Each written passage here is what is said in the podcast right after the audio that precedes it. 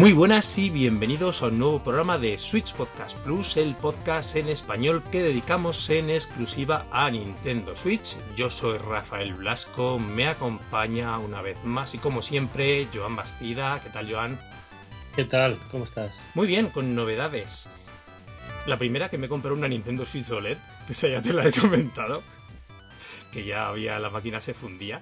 Y la segunda novedad, bastante más importante en este momento, es que por fin, después de muchos programas, volvemos a estar acompañados. Tenemos un nuevo invitado. Es Roberto Cabo, colaborador de A Link to the Podcast. Además tiene su propio programa spin-off, que es Los Circuitos de Rob. Roberto, muy buenas y bienvenido a Swiss Podcast Plus. Muchas gracias, chicos. muchas gracias por la bienvenida, por dejarme colarme aquí un ratillo. Pero es mucho más importante que hayas comprado la, tu, tu OLED más que yo esté aquí. Lleva, lleva, lleva semanas inventándose cosas es que el ventilador, coño, cambiarle el ventilador. no, la consola entera. ok. la, típica excusa que se le dice. sí, la verdad es que sí tocaba, ¿eh? Ya de casi después de seis años la máquina no daba más de sí. Es verdad que la podría haber reparado, pero ya ha habido un momento que he valorado ese coste-beneficio. Sí, sí, igual te gastas 150 euros en reparar una consola de, de siete años. Es que es así. En el SAT oficial seguro, que es lo que empecé a echar cuentas y digo, mm, vamos, esto va a salir... Mm, en fin, va a salir por un ojo de la cara. Yo tenía un montón de ganas de hablar con Roberto. Llevamos planeando que viniese desde hace un montón. Se nos ha alargado al final lo de grabar, por eso hemos tardado un poquito. Joan ya lo tenemos totalmente recuperado, que has tenido, has pasado un par de semanas bastante malas, por decirlo suavemente. Sí, bueno, de, de COVID otra vez, en fin. Sí, sí, y además tocadillo, que no ha sido un COVID de estos suaves. Bueno, a ver, Rafa, eh, con fiebre y tal, que joder, un COVID de estos suaves es que igual te mueres, ¿me entiendes? O sea, joder, sí, ha sido pues, como una gripe sí. pero, pero bien, bien, bien, bien. Pero sí, sí, he estado dos semanas, dos semanas que no me lo quitaba encima. Sí, un poco fuera de juego, entre comillas. Pues yo con Roberto tenía un montón de ganas de grabar desde que estuve en su, en su podcast, que me lo pasé genial. Dije, oye, Roberto, te tienes que venir porque seguro que aquí te vienes, pasamos un rato genial charlando. Pues sí. Sí, yo, vamos, yo siempre estoy dispuesto, me encanta charlar de videojuegos, siempre lo digo en, eh, en nuestro podcast, que yo como ninguno de mis amigos eh, más cercanos, ni siquiera mi mujer juega videojuegos, intenté jugar con mi mujer a It Takes Two, y nada más que coge el mando y dice, ¿esto para qué es? Y es el, stick derecho, María. mueve la cámara. Ah, vale, ¿y qué tengo que hacer? Bueno, vamos a dejar, María, lo vamos a dejar porque... Y entonces, pues nadie cercano a mí juega. Entonces, cuando tengo la oportunidad de charlar, pues me, encanta. Así que nada, yo encantado. Muchas gracias. Es que para, para un videojugador es, yo creo, uno de los principales motivos para tener hijos. Intentar. Una, inversión a futuro para jugar con, alguien. No sé, no sé. Yo le decía ayer a un colega que vino aquí y tal, y dice: ¿Qué tal juega Lucas? Digo, bueno, eh, a veces dice que es Klaus, a veces.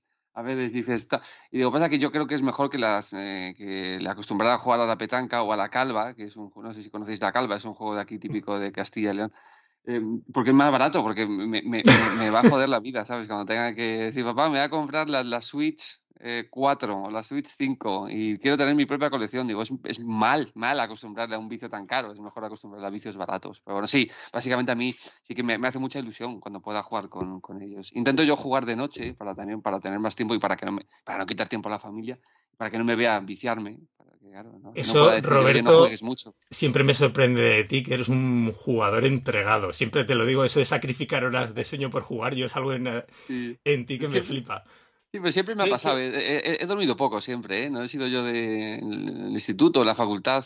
Cinco o seis horas era lo que dormía, pero de forma natural. Entonces, entre semana ahora no juego mucho. La verdad es que hay días que no puedo, porque siempre, de hecho, entre semana mm, a las cinco es la hora a la que me suena el despertador para trabajar un rato aquí antes de ir a la consulta y mm, entonces no puedo acostarme más allá de las 11 y no puedo jugar. Pero en el fin de semana sí que dedico, intento cada día tres horitas, de forma que a la semana 9, 10 juego, que es menos que antes, pero bueno, es lo que hay. Cuidado, ¿eh? Cuidado, a mí eso, yo era así. Yo era así. Y luego me tiré una larga temporada durmiéndome con el mando en la mano. y se acabó, se acabó. Sí, y hay esto que no puede cambiar ser. horarios y tal, porque sí, sí, ponerte a jugar a las 11 de la noche y a las 11 y 20 estar ahí, Eh, ¿Qué me pasa? ¿Dónde estoy? ¿sabes? Penoso, pero bueno, ¿Qué en fin. Sí, sí, sí. Yo, yo en el fin de semana sí que sí que aguanto bien. Y entre semana, bueno, como que podría aguantar, pero asumo que no, que me tengo que ir a la cama a las 11 para dormir pues las 6 horas entre semana, más o menos. ¿no? La, la- la vida de padres, supongo que ya cuando, Sí, totalmente. cuando tengan actividades extraescolares por la tarde o por la tarde, pues será más, un poco más sencillo. Sí, que después, bueno. si no, además no disfrutas, ¿eh? Ya cuando No. se hace esa actividad, no que te fuerces, pero hasta un puntito sí, ¿no? Porque quieres avanzar con esas partidas y demás, y Mm. estás tan cansado, mm, ya... No es que ni, ni te acuerdas al día siguiente, porque ¿en dónde lo he dejado? ¿Por dónde iba? No sé qué. Pues es pequeño el crío que mm, tengo dos, Lucas tiene cuatro, va a hacer en un mes, y Nina tiene año y medio. Entonces, eh, digamos que Uh, estamos entretenidos, Joan. Que, no, que si te aburres, una vez que ya estés recuperado, te, te pasas por aquí un ratito, por Salamanca, te invitamos a lo que sea. Yo soy el que está mejor ahora de los tres, Sí, es, es verdad. Sí. ¿verdad? Porque ya son mayores tiene, los tuyos, ¿o qué? tiene 12 la cría y ya va. Ah, sí. Ya va Pero no tienes las preocupaciones de adolescente que tiene Rafa con la hija adolescente. Sí, ¿no? bueno, son iguales. Son, son- Sí, llevan sí. Sí, no sé. una, una semana o dos, ¿no? Diez Ah, días, sí. ya, 10 sí. días. Ah, bien. Aquí lo hacemos todo coordinado. Claro, Fue el amor brutal, y- ¿eh? y a partir de ahí ya hicisteis el podcast, ¿verdad? Sí, sí. Empezamos un poquito, un poquito antes, sí. De, sí, del embarazo. Sí, un, añi- un añito o dos empezamos antes de... Bueno, chicos, vamos a poner un poquito el guion de hoy. Vamos a empezar a darle un repaso. Hablar de, hablar de cosas. Y hablar de cosas. Es un poco Seinfeld este programa, ¿eh? ¿Te dado cuenta? Qué, qué buena la serie de Seinfeld. Ni- ninguno de mis amigos la ha visto. Digo, sois unos desgraciados. Con... Es lo mejor, Seinfeld. Y, y- y- y la, de, y la de Larry David, eh, buenísima también, buenísima. Fraser, no sé si ha- habéis visto Fraser, alguno de los dos. Sí. Sí, sí. Bueno, Qué, clásicos de la televisión ya. sí, porque somos viejos, ¿sabes? Bueno, sí, sí, sí. Pero yo creo que la se siguen viendo, ¿no? En general. Yo Seinfeld la, la, la vuelvo a ver cada Sí. cuatro o cinco años, me la vuelvo Sí. a poner. Sí, sí, sí. Yo Fraser y Seinfeld la he visto, pues no sé, sí, muchísimas, muchísimas veces. No, es que son series atemporales, ¿eh? Sí. Sí, sí, sí. Como los videojuegos de Nintendo, voy a decir aquí. Bien traído. Eh, chicos, vamos a dar un repaso rápido a la direct, si os parece. El otro día, como siempre nos pasa, eh, yo creo que publicamos el podcast y se anunció la direct, es normal. Yo creo que le pasa a cualquier hijo de vecino que grabe podcast, ¿no? Nunca sabes las directs cuándo van a venir. Aunque últimamente los leaks y los rumores suelen acertar al 100%. Y después tenemos varios juegos. Hoy la idea es hablar de Inscription. Vamos a hablar también de Tunic, Octopath Traveler 2 y después también esperemos que nos dé tiempo a Harvestella porque muchas cosas queríamos tocar hoy. Vamos a empezar por la Direct. Creo que fue el 12 de septiembre, ya hace un mes. Hace tanto, puede que sí, ¿verdad? Una pregunta rápida. Joan decía, ya a estas alturas no me acuerdo de nada. Pero lo que quería arrancar la conversación preguntándoos por qué sensación general os dio la Direct. Porque, os lo digo, porque hay mucha gente que ya la interpreta un poquito como el fin de fiesta. Y me explico, ¿no?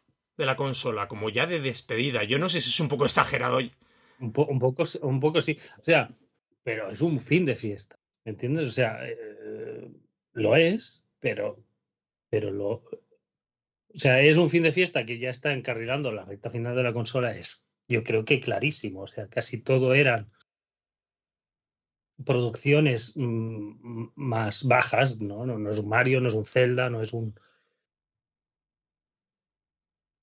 Y, y remakes de cosas.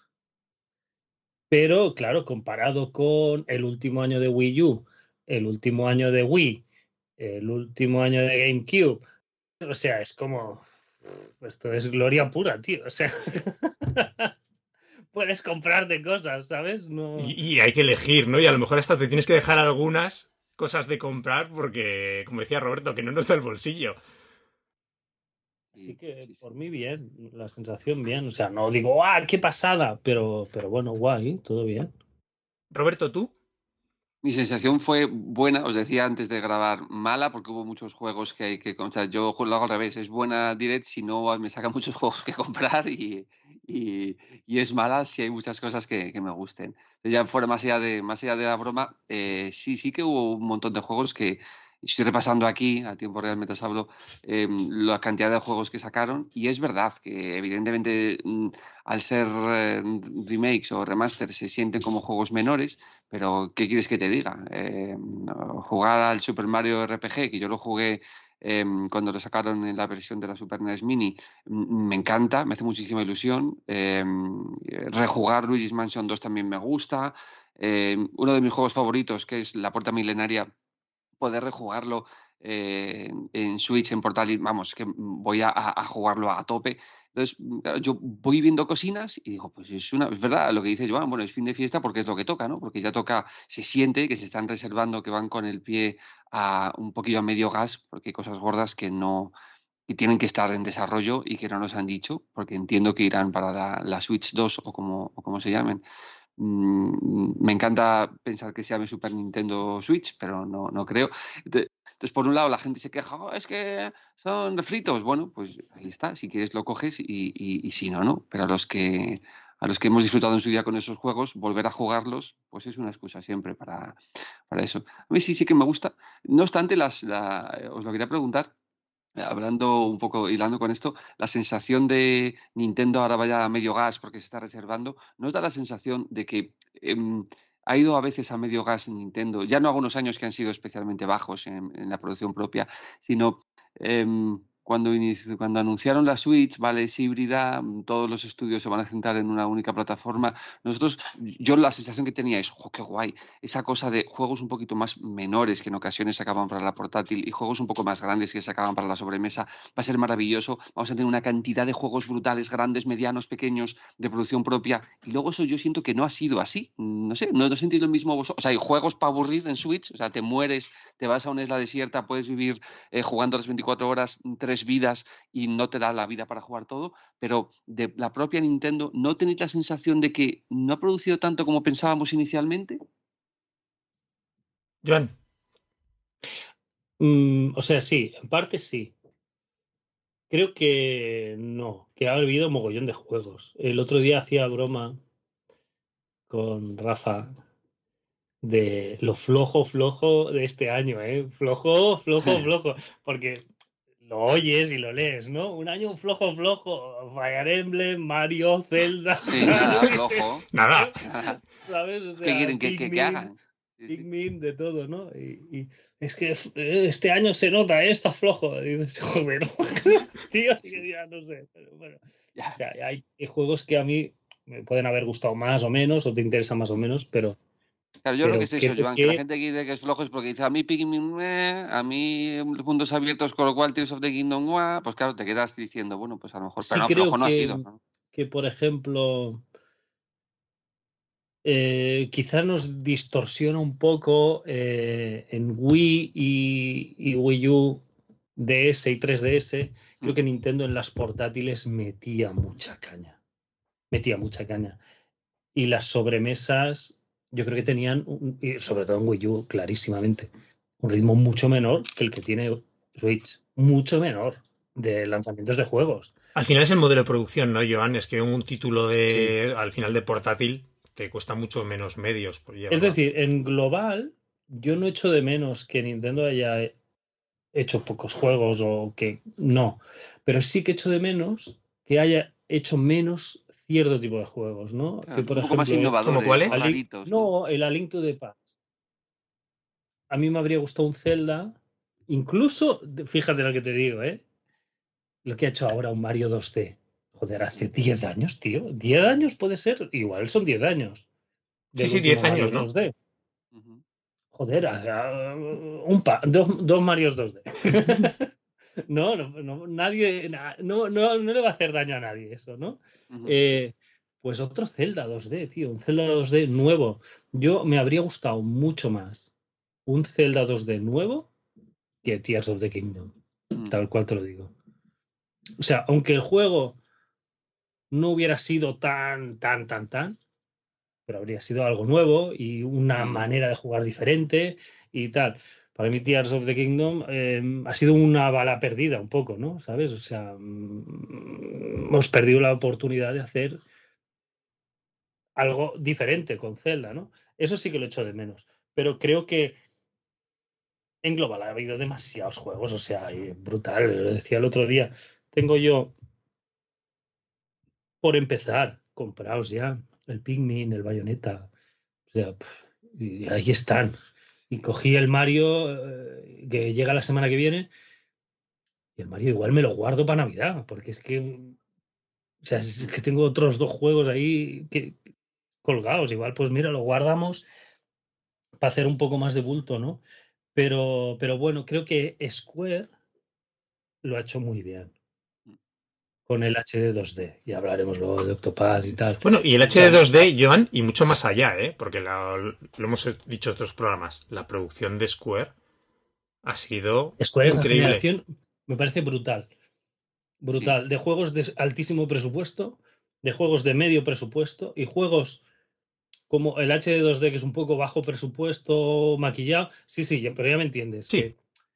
Eh, no, no necesitas un equipo de, de 150 personas para hacer el, el Octopad, ¿no? Pues te hacen los escenarios y tal, los sprites currados, la historieta, pero no es un- una cosa increíble. Y han tocado todos los palos y han sacado, joder, muchos juegos de bajo presupuesto, tipo el Dungeon Dungeon Encounters, ¿era? Encounter, sí, los de... Bueno, Harvestella, no sé si bajo presupuesto podrías decir. No, yo creo que medio, un serie B. Los de cartas también, el Voice of Los Cards. de cartas, que me Sí. gusta un montón. Sí, Eso sí, estoy sí, sí. esperando a ver si lo sacan en físico, los, los mamones, los tres que están. No sé si había edición Asia, pero no me acuerdo bien.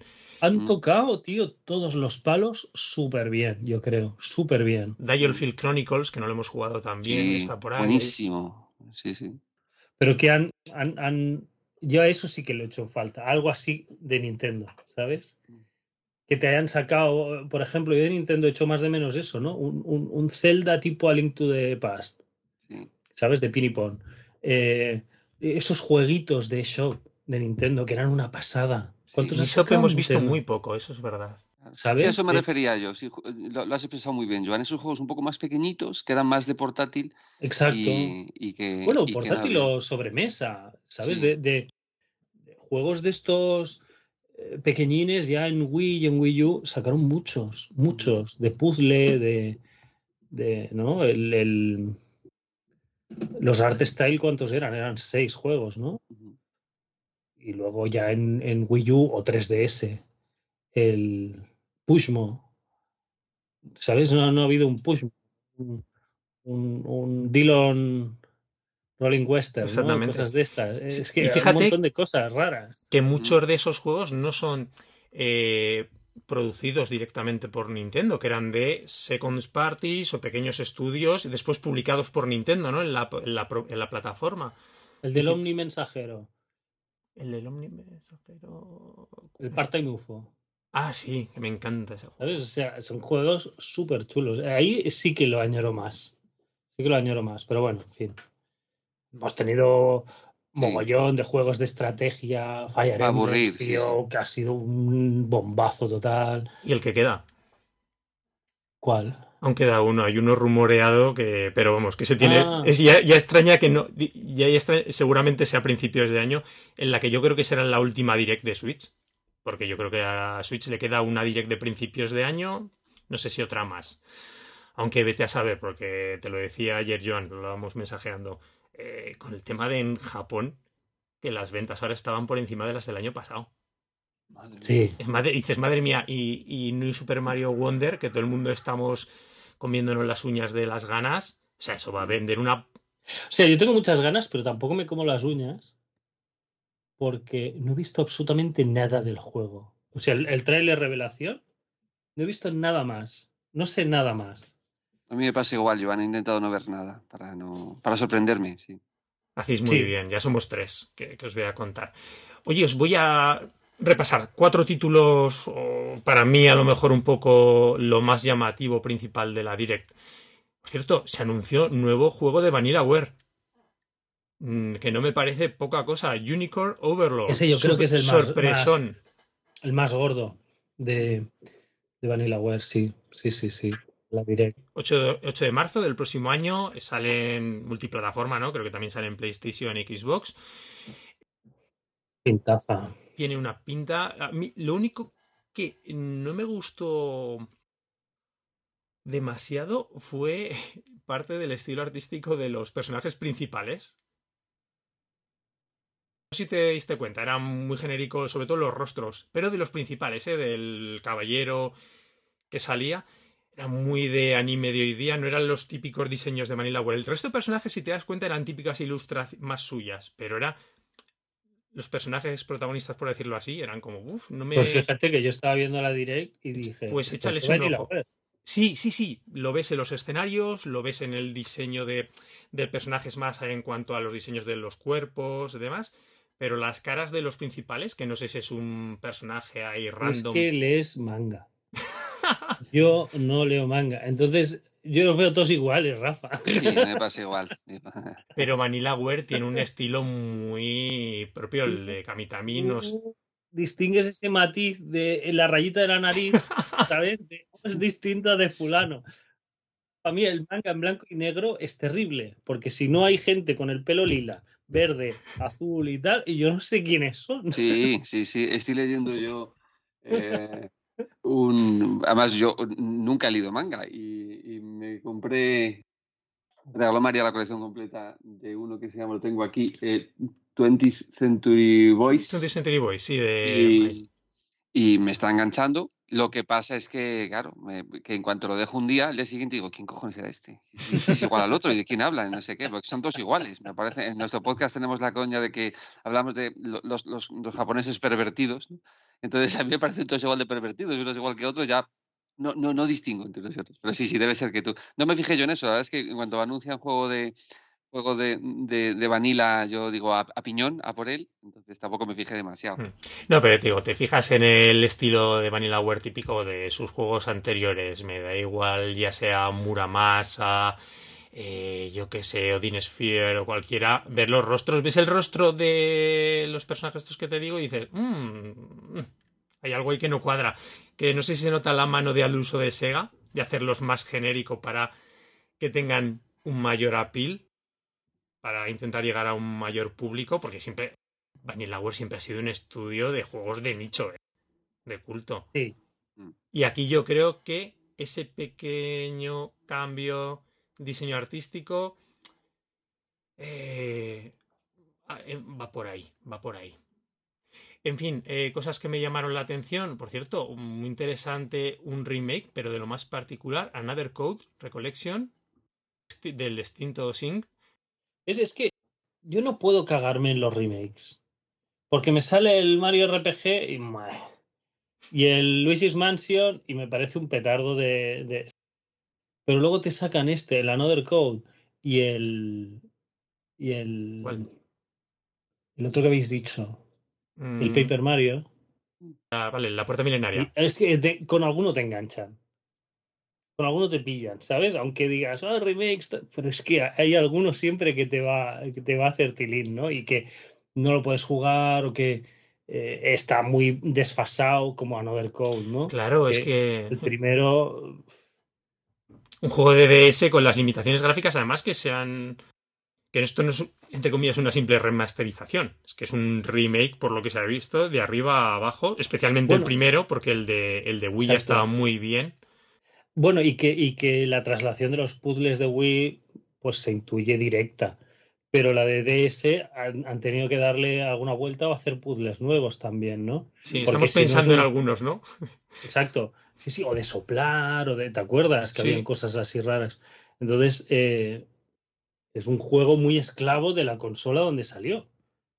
No puedes eh, ponerlo en una consola virtual, en- así como así, porque no, no vale, ¿no? Hay que rehacerlo. Y, hostia, me gustó un montón. Sí, sí. Y creo que además a la cría le va a gustar, ¿no? Sobre todo el segundo, que era. Primero era un poco más, más manga eh, de, misterio, más de historieta, y el segundo era un poquito más, eh, más teenager, ¿no? De, Sí. de, ¿sabes? El tono más, más de, de hacerse mayor, de, de cosas así. Y creo que le encajará bastante bien. La verdad es que fue una, una sorpresa. Además, que eh, lo comentaba hace un segundo, el estudio Think cerró en su día, que también hizo los Sí. Hotel Dusk y, y demás. Entonces, este no sé si lo ha sido Nintendo, ha participado algunos miembros de- de- de- del anterior estudio. No lo sé. ¿Tú los jugaste, Roberto? Eh, no, lo cacharré el de, el de Wii en su día, pero no, no, no los jugué y los, los tengo pues, eh, en, en mi lista de, de voy a comprar, eso, ese fijo. Qué guay. Eran muy diferentes, ¿eh? El Sí. 1 y el 2. Sí. El 1 era más con todas sus turras. Era mucho puzzle, mucho puzzle. Y el segundo era un poco más peso del tema novela visual, ¿no? Yo Sí, creo. más ¿no? exploración y novela visual, sí. Sí, sí. Con mucho puzzle también, pero las partes de diálogos. Tía, tenías que. Y ya han pasado añitos, ¿eh? Desde estos juegos, porque Another Code será de principio de la época de inicial de DS, el primero, y en Wii. Ujú. 2009 igual. Además, me, me ha llamado la atención que hayan recuperado esta serie. Porque fíjate, es de estos también un poco malditos en esta. En, yo creo que en América el de Winnie llegó a salir. Que se Mm. quedó en Europa y Japón. Entonces, Pura en, en Nintendo América en la época de Wii, tío. Sí, sí, sí, hizo- hicieron cositas muy, muy raras, la verdad. Ahí habéis comentado dentro de la direct esa cierre sorpresa con Paper Mario y la puerta milenaria. Sin duda, yo creo que es el mm, mejor Paper Mario que hay, ¿no? Por Mm. Y al que la gente le tiene un recuerdo, ¿no? Más, con más cariño, ¿no? No sé, Roberto, a ti si también si es de tu, de tu preferido. Pues sí, yo sí que tengo ganas al, Paper Mario, a la Puerta Milenaria. Es un juego que he jugado varias veces, eh, un montón, creo que tres, y, es el que más me gusta de, los Paper. El primero sí que le guardo un cariño especial, pues el primero, y el tercero, el del Super Paper Mario, a mí también está entre mis favoritos, aunque a la gente pues tampoco le hizo mucha gracia por el, cambio de juego que, que suponía, pero la historia es súper, súper, súper bonita. Em, eh, los últimos a mí me han gustado menos precisamente por el sistema de combate, ¿no? Tanto el Color Splash como el Origami King me parecían que tenían muy poco reto y todo lo demás estaba, o sea, el mundo bonito, bonitos, las risas, todo eso está y me encanta y por eso los juego y, y no me importaría rejugarlos, pero el sistema de combate me parecía muy flojo. Entonces, bueno, volver a un sistema de combate clásico y rejugar de nuevo la puerta milenaria con toda la profundidad que tiene el juego, con todas las, las cosas extras que puedes conseguir, es algo maravilloso y sobre todo el humor y el, el cambio. Me, me decía Joan que, que no ha jugado a, la puerta milenaria, No. eh, buenísimo. Buenísimo, Claro, buenísimo. Es que le comentaba que, que se critica, oh, los post Bueno, yo siempre he oído hablar de la puerta milenaria. Me gustan los Paper Mario. ¿Qué hago? Me tengo que comprar una consola de segunda mano y buscar el juego y- para un juego. Es que. Y el ¿entiendes? juego que vale. Ya, Búscate ya, la ya. copia de, una pu- de la puerta milenaria ahora, eh, ya desde hace años. Mm. Por eso que, que, oye, cojonudo. ¿Sabes? Cojonudo. A mí me alegra. A mí la puerta milenaria, fíjate, tengo. No voy a decir relación de amor-odio porque no sería cierto. Les digo, me parece el mejor Paper Mario. Pero quizás le he cogido un poquito de manía. Porque la gente se ha cerrado mucho con este juego. Y, no, y me da la sensación de que no le ha dado la oportunidad a muchos de los siguientes. ¿Sabes? Se ha, se ha establecido como ese estándar para marcar el canon de la Sí. serie. Lo que Roberto decía muy bien, Super Paper Mario es una pasada. El de Wii también como rompe. Mm. El resto te pueden gustar más o menos, han acertado más o menos con el combate, ciertas mecánicas y tal. Pero a mí si algo me ha molado de la serie Paper Mario, los Mario RPGs en general, ha sido ese componente siempre de Intelligent Systems de innovar, de romper, de no volver a hacer la puerta milenaria 5, ¿sabes? En Sí, Origami King a mí me parece que fue una, con sus peros, pero fue una vuelta a la forma de franquicia, ¿sabes? Después de unas un par de entregas un poco más dubitativas, eh, como fue el Sticker Star, que también me gustó mucho. Color- el sticker estaba guay. este del El 3DS. Color Splash, yo creo que. O igual me confundo uno con otro. Creo que el- el- también el sistema de combate era muy guay y todo. A mí me gustó mucho. Lo que pasa es que había algunos jefes que tenías que matar haciendo una acción concreta en un Mm. momento concreto del combate Y si no, no te lo pasabas. Y era como, bueno, tío, a ver, Sí. un poco de copa, ¿sabes? O sea, déjame jugar un poco con las cositas del juego, ¿no? Tenías que hacer este ataque en el segundo turno, después de que te hiciera no sé qué. Sí. Bueno, relax. Pero por lo demás, a mí sí, sí me ha gustado mucho. Por eso tengo ganas de este, sí. ¿Cuándo sale? ¿Dieron fecha? Febrero, creo. No, no, no, fíjate, eh, está puesto simplemente como 2024. Entonces hay a mucha gente que está Tienen especulando. un cajoncito, tío, con juegos. ¿Sí o no? ¿El qué, el qué? Tienen un cajoncito con juegos esperando. Sí. Sí, sí. Y lo que te quería decir, Joan, que mucha gente está especulando que a ver si va a ser un lanzamiento intergeneracional. ¿Qué va? ¿Tú crees? Fíjate, se va 2024, no han dado fecha. Este va a ser Ahora lo meten en mayo o así. Ya Podría está. ser, ¿eh? Perfectamente. Pero bueno, es Paper Mario la puerta milenaria, como decía muy bien Roberto, juegazo, como pocos, ¿no? De lo mejorcito de la, de la época de GameCube. Una gozada poder volver a disfrutarlo, cuando 20 años después, no me acuerdo del lanzamiento original, pero Bueno, claro, GameCube que salió en 2003, pues si no son 20 son 18, Sí. ¿sabes? Como mucho. El año que viene, este juego será de 2004-2005, ¿eh? No me acuerdo exactamente sí, la sí, fecha. por eso, 19, 20 años. Qué viejos somos, Dios. Mucho. Muy viejos. Bueno, pero y lo poco que nos queda, y a la vez mucho para la jubilación, Joan. Que ya está casi hecho ya. Ese es el. No, estamos en ese punto medio Estoy de que, jodido. ya, de que ya estás un poco harto, ¿sabes? Y, te quedan Todavía 23 te años queda todavía. un- Sí, efectivamente. Qué, qué mal me ha sonado, Roberto, eso de que poco nos queda, Dios. No, que poco nos queda pa- para poder jugar todas las horas y con nuestros dedos artríticos, ¿sabes? Ya como tengamos 67 años. No tengan que escayolar por las noches. Pero estará Microsoft para ponernos esos mandos de accesibilidad Claro, fantásticos que hacen. claro. Yo, nada, por cerrar y antes de lanzarnos con los juegos, varias cositas que me hicieron mucha ilusión y me gustaron. Este Mario vs. Donkey Kong, que es un remake del de eh, Game Boy Advance, este juego de puzzles plataforma. Eh, me lo voy a jugar antes de que salga el, de, el remake, me lo pienso jugar en, en el original, que lo tengo y no lo había jugado todavía. Es súper chulo y tiene una fama de ser buenísimo. Me parece además típico juego de portátil portátil. De poder echar de tus ratitos esos puzzles.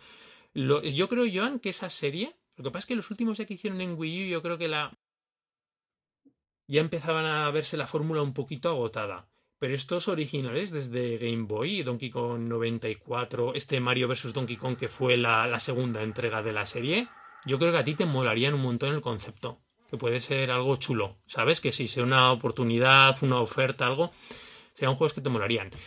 Me gustó mucho el Prince of Persia de los Crown, este Metroidvania que han hecho. Mm, Desconocía el, el juego, seguramente Ubisoft lo había, habría anunciado ¿no? hace bastante tiempo. Sí, sí, sí, estaba anunciado ya. A mí también, es uno de los que, de los que Bueno, Ubi creo que saca eh, una entrega nueva de, Pin- de Prince of Persia y luego un remake de Prince of Persia, Vale. me parece. Y lo saca como a la vez o algo así. Sí. Sea que el otro creo que mm, eh, se anunció en su día, pero luego lo, han pospuesto y no creo que no hay fecha del remake de las Arenas del Tiempo, ¿eh? Me parece a mí que están ahí. Hubo un montón de juegos que, canceló Ubi y este creo que no está cancelado, pero creo que lo pospusieron sin fecha. Con el Skull and Bones. Mm, sí, sí.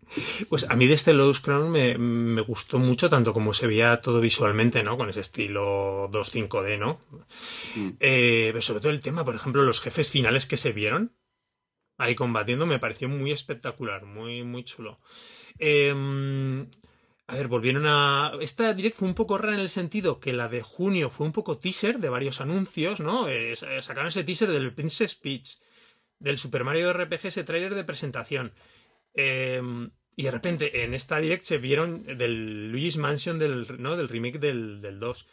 Y en esta ya los enseñaron un poco, pues como Dios manda. El Princess Peach se vio genial y ya dándole un poquito más de forma a qué consiste el juego, con esas transformaciones de Peach brutales. Peach Mm. karateca, Peach cocinera, Peach eh, espadachín, o sea, me pareció muy alocado.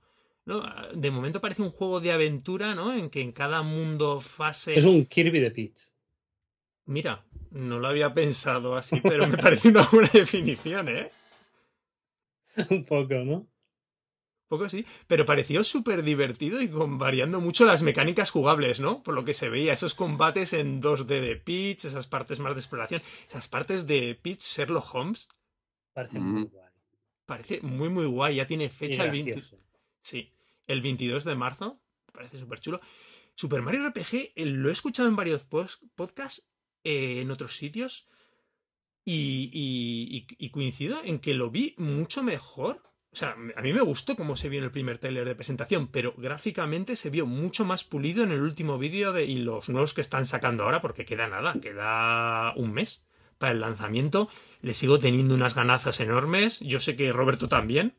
Sí, sí, sí, sí. De hecho, eh, hablando antes de que se anunciara la primera vez, estábamos hablando en el chat interno de, de nuestro podcast y Tregui, uno de, uno de los integrantes, dijo, pues yo creo que van a sacar, hay rumores, un Super Mario RPG. Y yo le dije, jo, con lo que me gustó a mí jugarlo, si lo sacan, te pego un beso en los morros. Entonces ahora ya estoy hipo- hipotecado, estoy hipotecado a que cuando me con Tregui, Pasa que luego, como ha pasado todo esto, le- no sé, me lo tiene que dar por escrito para que no haya ningún problema de, de- de que le bese antes, pero a lo mejor lo dejamos pasar, bueno, en función de lo que él diga. Oye, pues además muy guay, yo digo, no solo porque lo haya visto mucho mejor, que lo veía guay, sino porque encima han ido desgranando todas esas pequeñas mejoras, ¿no? Para modernizar, que a ver, era un juego de RPG muy clásico con sus cositas y tal, pero que se le ve mucho cariño puesto, ¿eh? A esta entrega también de recuperar. Ha sido una forma diferente aproximarse a este remake, no ha sido a lo mejor utilizando ese H2, HD 2D como han utilizado en otros, claro, pero claro, tampoco este juego, por el tipo de gráficos que tenía, no es lo que pedía para mí ha sido una buena decisión, ¿no? Esta adaptación nueva a un 3D, que es lo que intentaba simular en Super Nintendo, Sí. los gráficos originales. Ya los siguientes que hagan un, un remake de- del primer Mario and Luigi, del Superstar Saga, También estaría muy guay. y, y ya está. Y ya... Bueno, lo ha tenido realmente en 3DS. Sí, en, en 3DS, sí, sí, sí, sí, sí. Yo, además, pero, no sé, pero me gustó porque lo, lo rejugué en 3DS.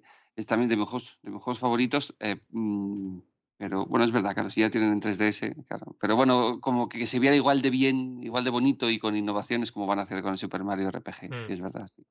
No, volviendo a esto de antes, ¿no veis un poco triste o oportunidad perdida? Yo sigo con la, con- en mis 13. Un remake pinipón de Mother. The Mother, por Sí, supuesto, sí. sería brutal. Sí, sí, sí. O sea, eh, con, con esta perspectiva de como HD 2D, ¿sabes? Con Mm. sus casitas, con sus calles, pero con esa profundidad. Sería fantástico, eh, Eh, sería un sueño. Y además es que me alucina porque estamos en pleno revival de los años 80. Mm. En series, en películas, hay una idealización de los años 80 sin heroína que está, Mm, Es verdad. ¿sabes? ¿No he pensado yo eso? Que no hay heroína. No hay heroína. En mis años Sí. 80 eran. Ni, ni, ni, prostitutas en el barrio, en el barrio de putas. De, Exacto, es la parte guay de los ¿Verdad? 80, ¿no? La- la- verdad. los grupos de música y las recreativas y las bicis, ¿no?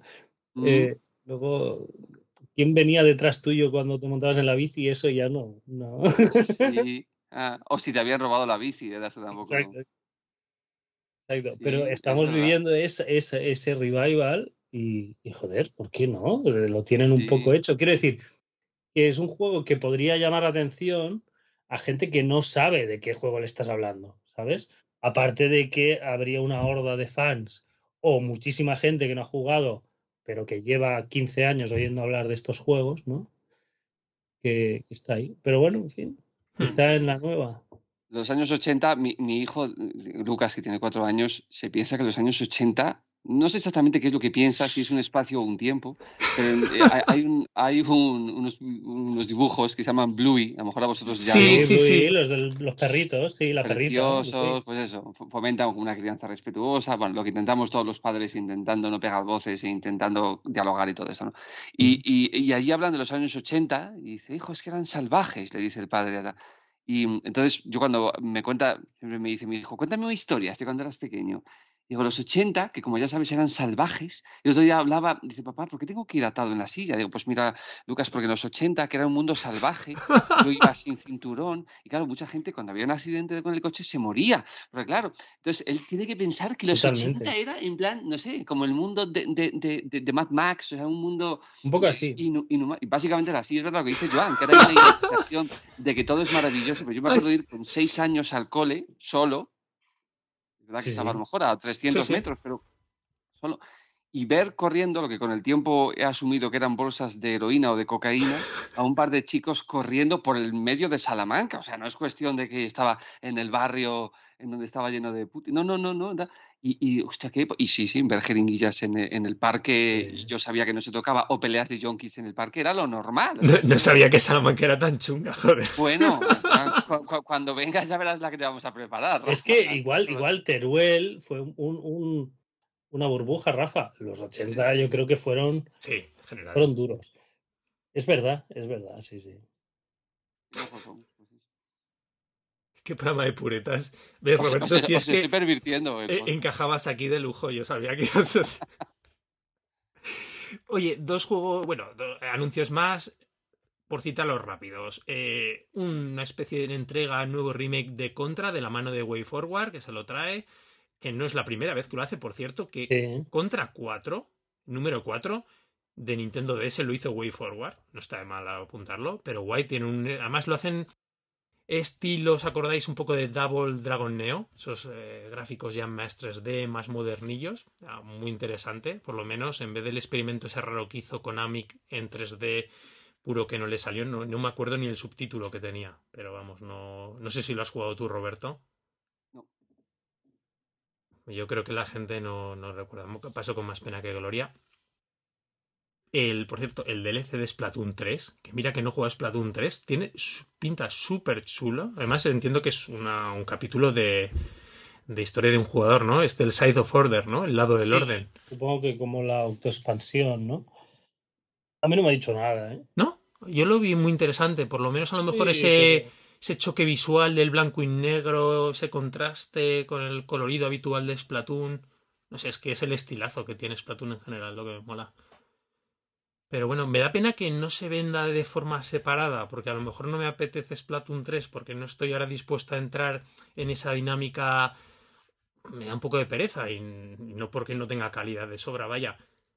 Pero volver a meterme en un multijugador, pero a lo mejor sí me apetecía jugarme un modo jugador, ¿no? De manera independiente. Y yo creo que este, estos DLCs de Splatoon, si no tienes el juego base, creo que no se pueden comprar ni jugar.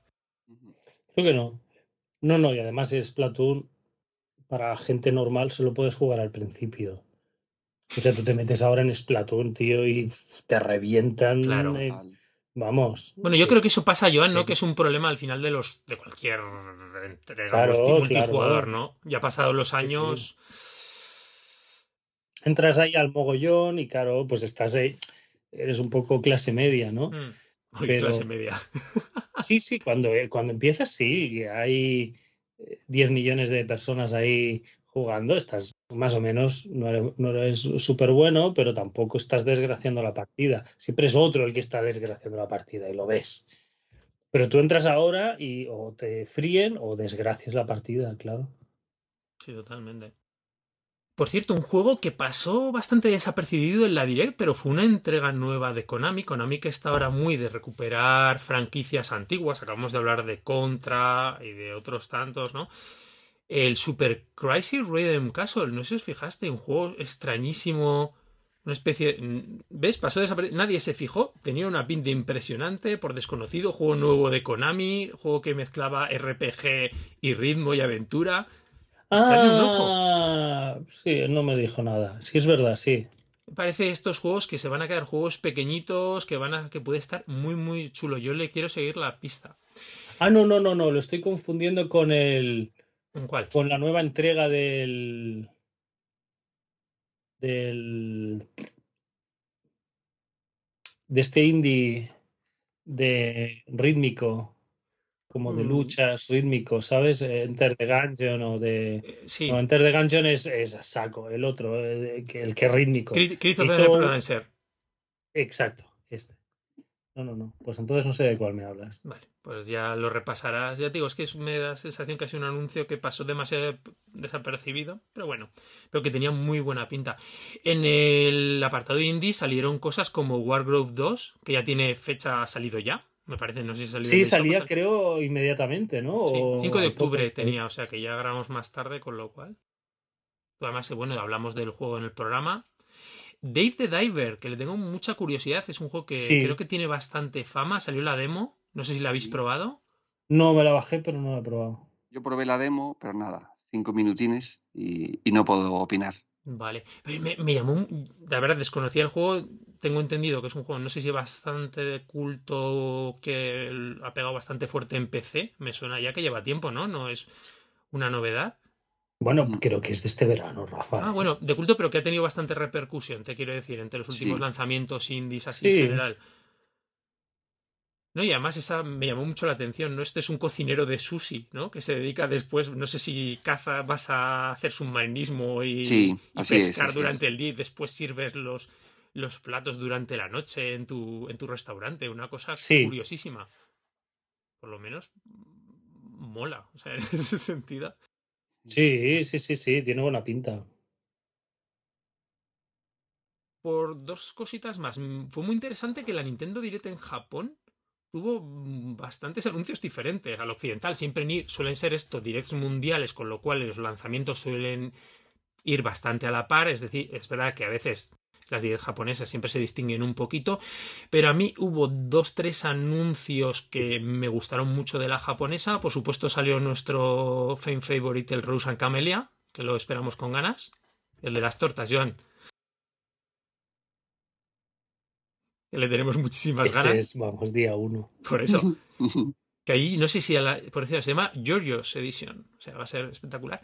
Y bueno, salió por un lado el nuevo juego de Onion Games, yo sabes que eh, lo sigo siguiendo, los que de, del director de, de, Little King Story, sabes, eh, su estudio indie que ha salido eh, desde Legend of Brave Llamada, ¿cómo se llama? Este Blackbird, varios juegos han salido en Switch, hablamos de Monamug, también, que hablé yo hace unos cuantos programas de él. A mí es un, mis estudios ahora preferidos, o sea, de, estar el día uno. Su nuevo RPG, yo lo iba siguiendo por la newsletter a la que estoy suscrito, lo iban anunciando y se, que, bueno, que estaban en un juego de RPG nuevo y por fin salió el anuncio de la Direct de Japón, se llama Stray Children. Eh, lo guay es que han anunciado también que va a, haber, va a ser localizado, o sea que va a tener por lo menos versión en inglés. Va de un chavalillo que se mete de repente en una televisión y aparece en un mundo fantástico habitado solo por niños. Esta gente juega con esos mundos extraños, así un poco distópicos, de fantasía. No sé, mm, buenísima pinta, yo qué voy a decir. Es que me, encanta esta gente. Las mecánicas, por lo que comentan, parece a la gente le va a cenar mucho Undertale, ¿no? Esto de los combates, que puedes hablar con los personajes y no combatir con ellos y todo, pero es que claro, hay que recordar que precisamente Undertale está inspirado en un juego de ellos, de la época de PlayStation, que es Moon, que también ha sido relanzado en Nintendo Switch. Entonces, no sé, muchísimas ganas. Además que, quitando de Legend of Rage Llamada, que fue una vuelta al RPG, pero un tanto extraña. Y anunciaron nuevo también, se anunció, ya por otra parte, nueva entrega de Siren the Wanderer, que no es una serie que Joan creo que no ha jugado. En... Siren the Wanderer no has jugado nunca, ¿verdad? No. Y no sé si Roberto la conoce. No. No, no, no. Y que a mí me flipa también. Por lo menos las entregas clásicas de Super Nintendo después han tenido, pero es que en Europa no, no han salido apenas. En, Switch sí que hemos tenido la versión, pero tampoco. Creo que la ISOP está. Pero bueno, que fue. Y nuevo juego de Shin-Chan, que no sé si lo hace nada. Joan, el del, del profesor de la Semana Infinita, hablamos que no mm. terminó. Lo que no me quedó claro es eh, si es de la misma desarrollador, si es de Millennium Kitchen. Tenía. Parece que el estilo de juego, por lo que he visto, es muy eh, continuista con el anterior Shin-Chan que ha salido en Switch. Pero no me quedó claro. Ya digo, una presentación curiosa. Bueno, no sé si lo que decíamos, si esto es una direct de fin de fiesta, pero a mí en general me dejó buen sabor de boca. Yo creo que por lo menos tendremos otra, sino un par más antes ya del anuncio, lanzamiento de la sucesora.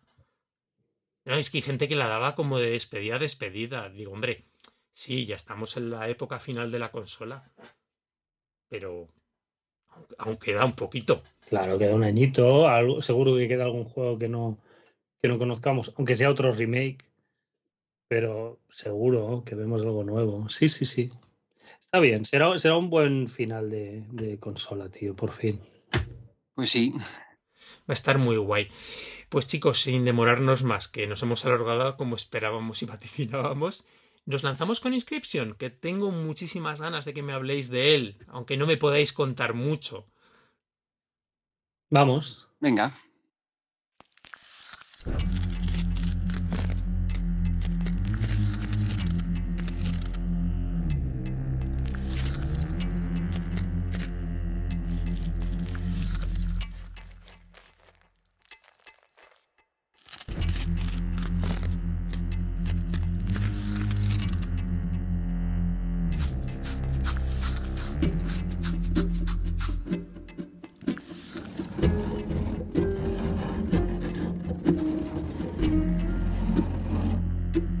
¿Y de qué va Inscription? Roberto, dale, a ver. Eh, ese es el típico juego en el, que, en el que menos sepas mejor. Yo hice en el microanálisis que los microanálisis que hago para, para nuestro podcast em, son cinco minutos. Normalmente ajusto ahí a 4.59 y Manuel Luis se caga en mí porque dice, a ver, ¿cómo meto yo la música? Y de entrada y de salida. Y con Inscription estaba sudando yo mm, eh, durante los cuatro últimos minutos del microanálisis diciendo a ver qué digo para no estropear la experiencia. ¿no?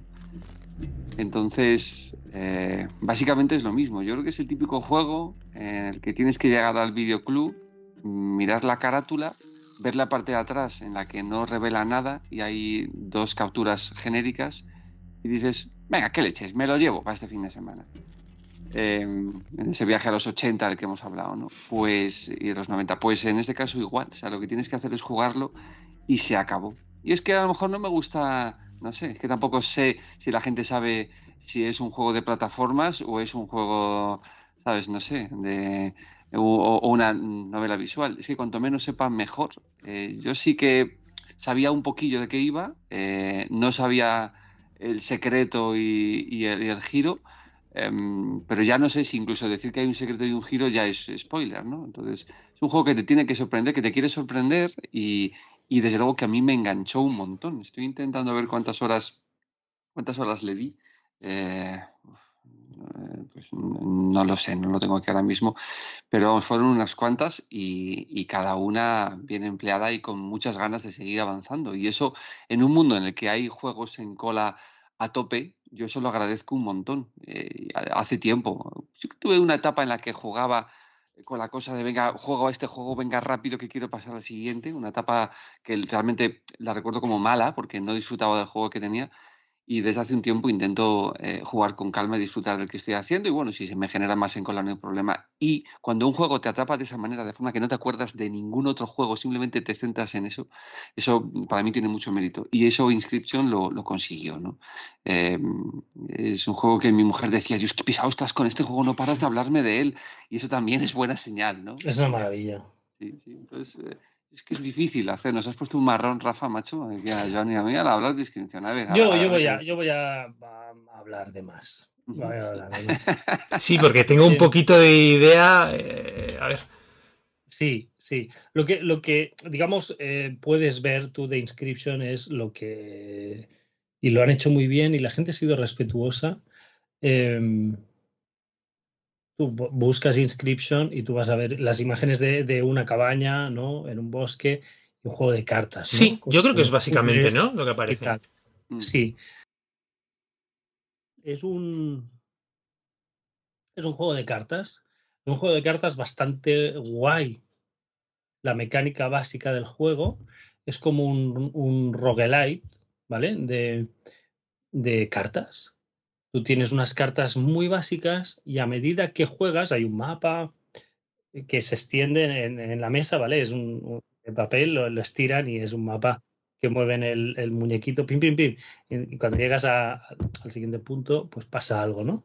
Y ahí hay veces que, que puedes ganar cartas, puedes modificar las que ya tienes, potenciarlas, etcétera.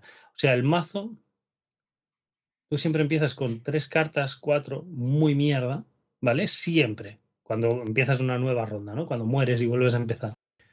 El mazo lo construyes a medida que, que juegas la partida, ¿no? Y tienes que aprenderte cada paradita del mapa qué hace para aprovecharte al máximo. Entonces, la parte rogue está en que tú cuando, cuando mueres, eh, te hacen la carta de la muerte. Entonces, con las cartas que ya tengas en ese momento, te, te sacan algunas al azar. Eh, dime el coste, ¿no? Porque las cartas, eh, hay unas cartas eh, gra gratis que puedes jugar cuando quieras, que son una mierda, que no hacen nada. Y, y luego, a partir de ahí, las que hacen cosas cuestan un sacrificio de sangre. ¿Vale? Es, es, decir, hay una que tiene que cuesta dos de sangre, pues tienes que matar dos de tus cartas para jugar esa, ¿sabes? Las que tienen tres ya son súper potentes, hay unas que tienen cuatro, de, el coste de sangre es de cuatro, que es casi imposible sacarlas, porque solo puedes jugar cuatro cartas máximo. O sea, tienes como que matarlas a todas para jugar esa carta. Luego hay maneras de lograr sacar esa carta, ¿no? Pero lo vas viendo a medida que avanza la partida y de morir, morir, morir y repetir, repetir, repetir. Pero cuando mueres, te hacen la, tu carta de muerte, ¿no? Te hacen una foto para que sea la ilustración de, de la carta. Entonces te dicen, elige el coste de sangre. Que como te salga una de coste cero, ya es la bomba. Como te salga una que le has puesto coste cero y tiene muchísima vida y muchísimo daño, ya es la hostia, ¿no? Y si tiene un efecto que le has podido dar de en plan, cuando juegas esta carta se duplica, y a eso es la carta de total, ¿no? Porque es eh, una carta chetadísima. Eh, es muy gracioso porque tú, a medida que juegas, tú ves que tu rival te hace trampas, te toca los huevos. Vale, rival, porque te estás enfrentando en esa mesa un, hay un ente misterioso que sí. tú le ves los ojos, ¿vale? Sí, eso se ve en ciertas capturas. Y, okay. mm.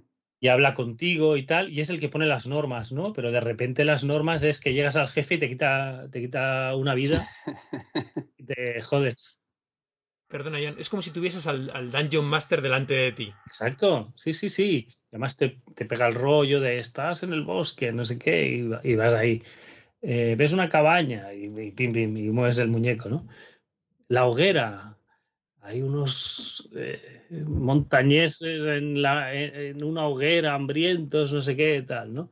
Bueno, pues el tío este te hace trampas y te cambia las normas y ahora, ahora te jodo y te rompo todas tus cartas. Y dices, tío, ¿qué? ¿Por qué? ¿No? Y cosas así. Pero luego vas viendo que tú tienes maneras de hacer trampas, ¿vale? Entre comillas, de, de de chetar el juego, de retorcer alguna cosa para eh, hacer una triquiñuela, eso es súper guay. Súper guay. Y el juego podría ser así durante horas y sería una pasada. El diseño artístico, el, el de sonido. O sea, me encanta la cabaña y me encanta el juego de cartas y he disfrutado un mogollón. Podría quedarse ahí, pero no se queda ahí. Luego pasan cosas en el fondo es un juego, sobre, sobre todo si sabes un poco lo que ha hecho Daniel Mullins antes. ¿Es el creador? Sí, hizo Pony Island y The Hex. The Hex no lo conozco, pero Pony Island sí. Siempre pasan cosas, hay un giro y tal. En el fondo el juego habla de los juegos y de la creación de los juegos, ¿no? Cómo se hace un juego. Me gusta especialmente estos temas en, en videojuegos, porque en el cine, hostia, tiene que ser muy buena la peli, o muy buena la serie, que te habla de series, o la peli que te habla de pelis, o del teatro. Me parece súper burgués. Me parece de, de, unos artistas que, han que, tienen que tienen talento que te hablan de cosas, que les pasan cosas y escriben y, y, crean y tal y cual, pero que llega un momento cuando han hecho dos, tres pelis, que ya su mundo ya no tiene nada que ver con el tuyo y el mío. Su mundo es eh, directores y escritores y artistas y actores, ¿no? Y entonces ya te hablan de eso, ¿no? Es un poco, un poco eh, Charlie Kaufman, por ejemplo, por ponerte un ejemplo un poco punky, ¿sabes? El escritor de, de por ejemplo, como Sergio Malkovich. Mm. Yo estaba pensando más en la noche americana de Truffaut. ¿Te suena? Si la has visto. Bueno, hace muchos años. Y de repente, o sea, te hace unas pelis muy punkis de, de sobre, sobre eh, el, el, ser humano y las motivaciones y los impulsos y tal. Y, y, y, cuando llega a cierto nivel de éxito, ya te hace historias sobre hacer películas, ¿no? Y dices, bueno, está, sí. está bien, pero pero es eso. Y creo que en videojuegos no hemos llegado ahí, ¿no? Creo que, que quizá porque tú participas de ello, es como en The Stanley Parable, que te, te puede meter en, ese, en, esa, en esa reflexión. Tú formas parte como jugador de, de ese metajuego, ¿no? Al, al que te estás enfrentando. Y, y este es total, este es total. No es eh, nivel de puzzles como Obradín o como...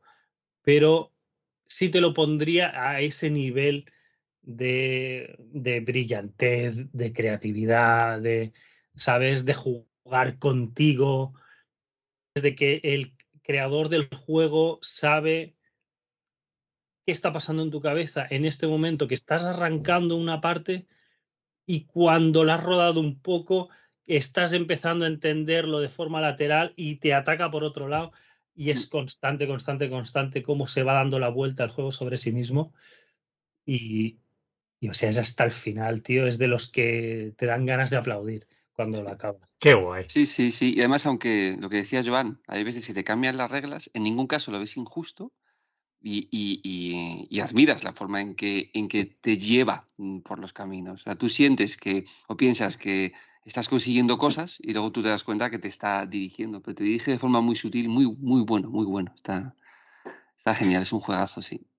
Qué pintaza, la verdad. Esto es de los de 12 sobre 10, ¿no? Sí. Sí, sí. Sí, sí, sí, sí. Es un juegazo, vamos, inmenso, ¿eh? Rafa, sí. este. Sí, sí, hay que jugar. Sí, pues bueno, como tampoco a lo mejor queremos contar más, ¿no? Por lo que. Por no hacer ningún spoiler del juego. Yo creo que he hablado suficiente sin, sin decir. Sí, sin estropear. Sí, sí. Está bien porque yo me he hecho por lo menos una idea de qué iba el juego, por supuesto con un montón de interrogantes y con ayuda de a lo mejor de lo poquito que he visto, porque también pasa en estos juegos, cuando sabes que hay algo ahí, tampoco quieres ver demasiado, ¿no? Más allá de los trailers y, y bueno, alguna yo sabía imagen. que había algo ahí y aún así te pone.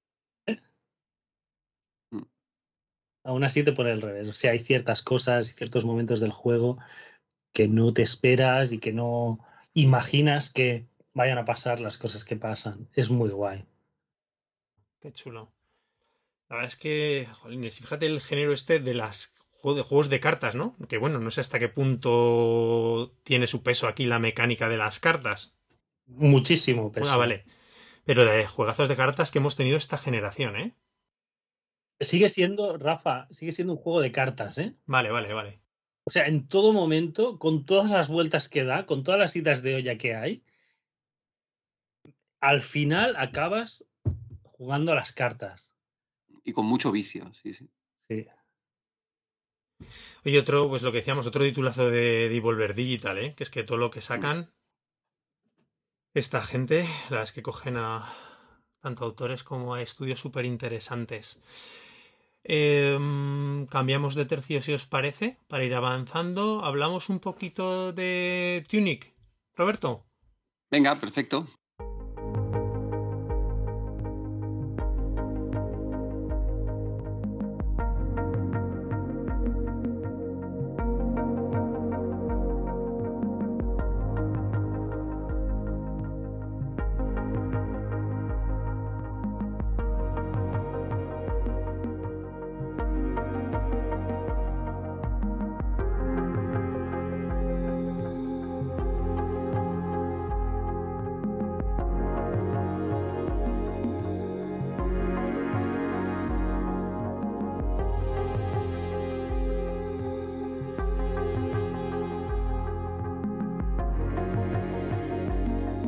Explicarías un poquito a alguien que no conoce de qué va el juego, de qué va?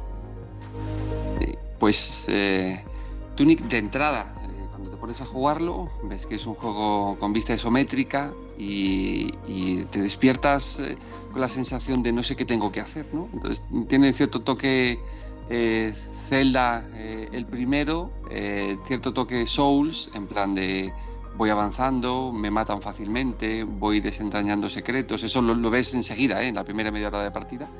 Em, y, luego entonces em, realmente enseguida mm, te atrapa por, precisamente por esa atmósfera misteriosa. Em, empiezas, ya te digo, siendo un zorrito, te despiertas y, de repente consigues un, coleccionable y resulta que es eh, un manual de instrucciones eh, eh, similar al de a los que teníamos en NES, con, pues con, la, misma forma y con, el mismo tipo de diseño. Y entonces el juego te va, pero todo de forma muy sutil y de forma muy fluida, muy agradable, te va haciendo entender que hay un objetivo final, pero además también tienes que ir consiguiendo esas paginitas de, em, del manual de instrucciones que te van dando pistas sobre cómo avanzar en el juego y a la vez según avanzas en el juego vas consiguiendo más páginas, es decir, hay una retroalimentación entre el macro misterio y el micro misterio y los, el macro y los micro puzzles que tienes que ir resolviendo. Em, es muy el combate em, eh, es un combate de acción y para mi gusto es un poco, un poco soso. Hay gente que dice que según avanzas en el juego mejora. Yo tampoco vi eso. Eh, pero bueno, realmente en lo que se centra más es en la exploración y en la, en la resolución de puzzles. Los puzzles son sencillitos al principio, al final lo comentábamos tú y yo eh, por, por, WhatsApp, que al final tienes que, comerte el coco y mirar con detalle el manual, las páginas que vas consiguiendo.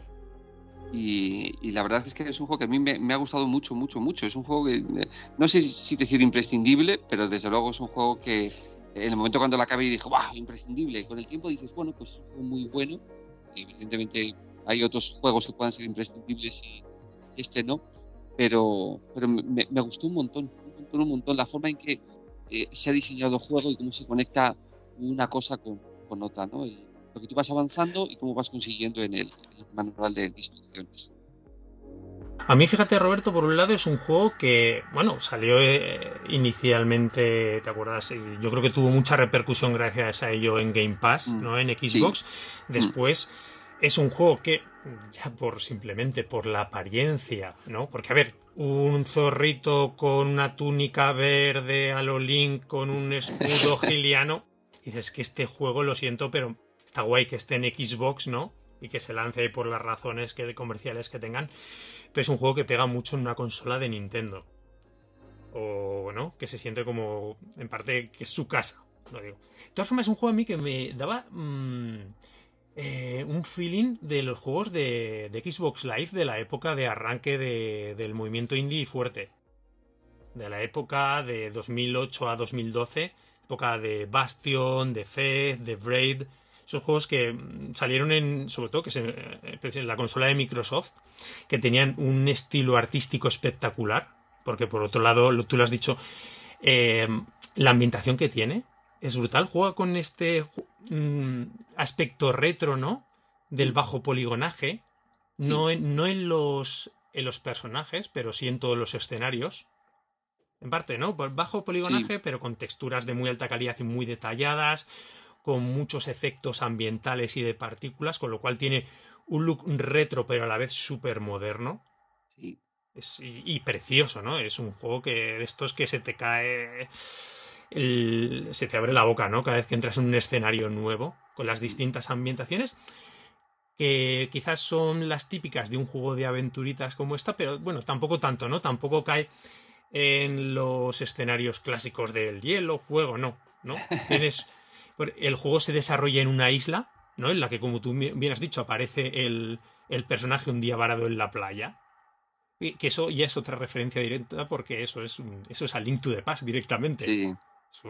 perdón, a Link to the Past no, iba a, decir Link, Link's Awakening. Awakening, eso es. Realmente es la clara referencia a Zelda. Pero con lo que has dicho, y ya has apuntado muy bien, y el gran logro que tiene para mí este juego y que lo hace que se distinga, ¿no? Que no sea Sí. un Zelda más, un Souls más, porque también tienes, lo has dicho también genial, sus elementos, es ese punto del manual. Del manual, de cómo te, el, el manual, que al principio va apareciendo un simple coleccionable, que va apareciendo y te descubre. Pero el manual es que, claro, te descubre por un lado las mecánicas del juego que desconoces, porque hay un Sí. montón de cosas que no sabes cómo funcionan de las más básicas. Que las podrías hacer, pero no las haces porque, porque no te lo han explicado. Y dices, ah, coño, que si hago esto, eh, puedo hacer, eh, pues yo qué sé, pues puedo hacer este tipo de ataque y lo puedo hacer desde el principio, pero como no, como no tenía el manual, no lo puedo hacer. Es una genialidad, eso sí. Pero ya fíjate lo dices tú en los movimientos básicos del personaje, de los objetos. Tú empiezas a explorar la isla, empiezas a conseguir objetos y dices, ¿esto para qué sirve? ¿Para qué es? Porque Joan, todo el juego, eh, mm, el manual sí que tiene algunas palabras, ¿vale? Traducidas, pero el resto es todo un, idioma inventado. Entonces tú en pantalla te coge, tú coges tal y te sale ¿no? un cartel, un- unas palabras en un idioma que no entiendes para nada. Entonces, entonces no, sé- no sabes para qué sirven las cosas. Como si cogieras un texto en italiano. Antiguo, un texto antiguo. No, sabes que ¿Sabes? pillas, pillas palabras, dos o tres palabras de cada frase y. Sí, eso después lo hace. Eso del manual, lo que tiene, está, está escrito todo en el lenguaje este como jeroglífico, por decirlo de alguna manera, y de repente hay palabras sueltas en español, porque está después muy bien localizado el juego, lo que tiene. Eso, te descubre los objetos, te descubre mecánicas ya del combate o mecánicas básicas para poder, poder avanzar en el mundo. E incluso a veces en el propio manual hay anotaciones, eh, como hechas a mano, que te dicen, vale, si juntas esto con esto, consigues mejorar eh, pues el ataque. Y dices, ah, coño, vale. Entonces vas a ese sitio que no sabías para qué era y dices, Pero hasta qué "Ah". punto esto, o sea, me sorprende un poco, sobre todo cuando decís cosas más básicas como ataques y tal. O sea, ¿cómo puede ser que en 2023 alguien de 40 años que ha jugado a 100.000 cosas no descubra al menos parte de esas cosas simplemente tocando y probando por, porque ya lo has hecho antes en otros juegos? Parte Joan sí, parte son cosas básicas como el ataque y demás, pero a lo mejor y no tiene un control Es super- decir, tú no necesitas que en Zelda ya nadie te diga que si dejas apretado el botón, ¿sabes? Hace el. El Pero ataque eso- círculo. No, no necesitas esa Sí. parte del tutorial, ¿no? Y a lo mejor es, a así. lo mejor eso lo sacas, pero por ejemplo que te agaches, que te agaches en una, en una plataforma que tú no sabes muy bien para qué sirve, que a lo mejor has intentado hacer algo y te dicen, si te agachas aquí, resulta que pasa esto. Dices, Vale. Ah, O sea, son pues cosas y- igual, la gracia es más contextual, ¿no? Mm. El Sí. secreto más indescifrable es lo, lo- sí. O lo esto del entorno, sirve, ¿no? Claro, o este coleccionable sirve porque si vas a este sitio y haces tal cosa, eh, ocurre esta otra cosa. Claro. Entonces está muy chulo porque por un lado te va eso que te digo yo, te va descubriendo todas esas mecánicas básicas, muchas de ellas del juego. Incluso cosas a lo mejor que descubres podrías descubrir, pero bueno, a veces no es tan intuitivo. Pero también te indica, eh, lo que me ha gustado mucho que ha dicho Roberto, es que eso, el juego es, mm, da esa sensación de aventura total, de no da esa sensación de linealidad, aunque la tenga después Sí, que vamos, a ti te sueltan y es ¿a dónde voy? Y con las, el manual vas descubriendo, te vas a pues ya lo que tienes poquito a poco que ir haciendo, y vas y además intuyendo, porque te digo, el manual no es claro, el manual tiene tres palabras sueltas en español, claves, pero el resto es por las ilustraciones, las anotaciones que hay, a veces hechas a mano, el, el manual es una pasada, ¿eh? son Mm. completos, son básicamente 50 páginas totalmente ilustradas, una, una preciosidad. Claro, porque, o sea, tiene que tener un cariño especial porque es parte del juego literalmente. ¿no? Pero parte es- absoluta.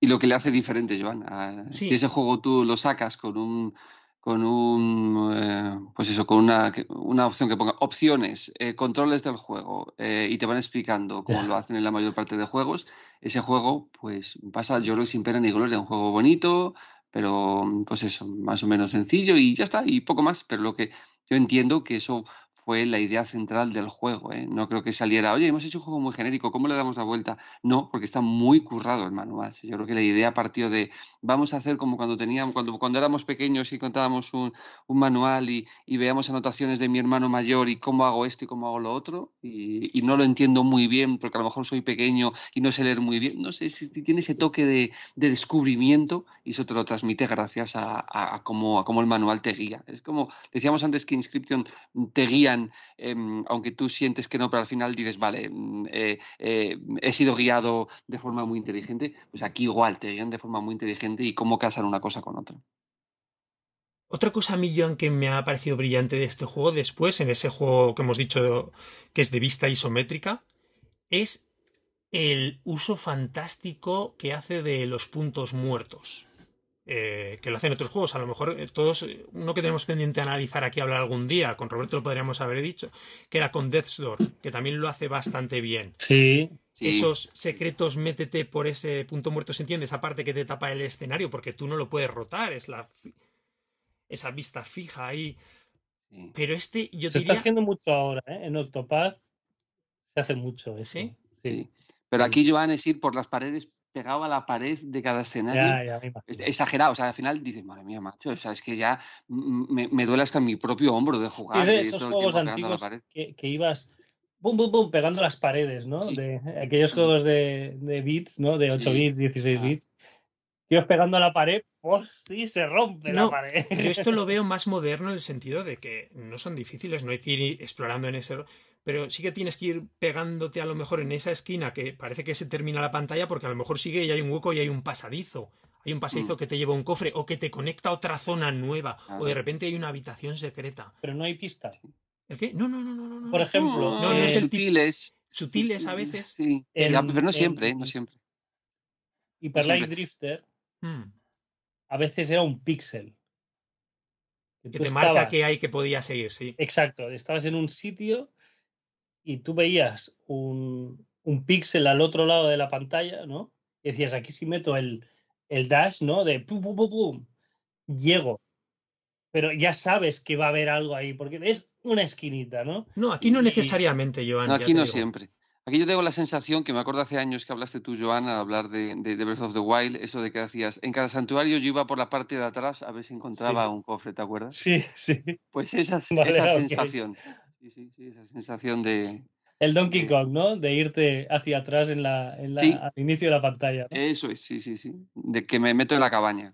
Y en ese sentido, ya digo, es fantástico, porque la sensación de que está todo, y además lo está, ¿no? Todo plagado de secretitos que la persona que le guste mucho buscar lo va a disfrutar. Yo veo que gente, según cómo es el jugador, va a ver el típico que va a pasar y se va a perder la mitad de esas cosas y el que vas a disfrutar encontrando o intentando encontrar todo. Después es un juego la gente dice difícil, no sé hasta qué punto. A lo mejor es verdad que en, hay lo que digamos, que es momentos, muchos, en que vas un poquito perdido. Pero yo creo que más o menos, ¿no? Eh, Roberto, te terminas entre el manual y un poco el instinto.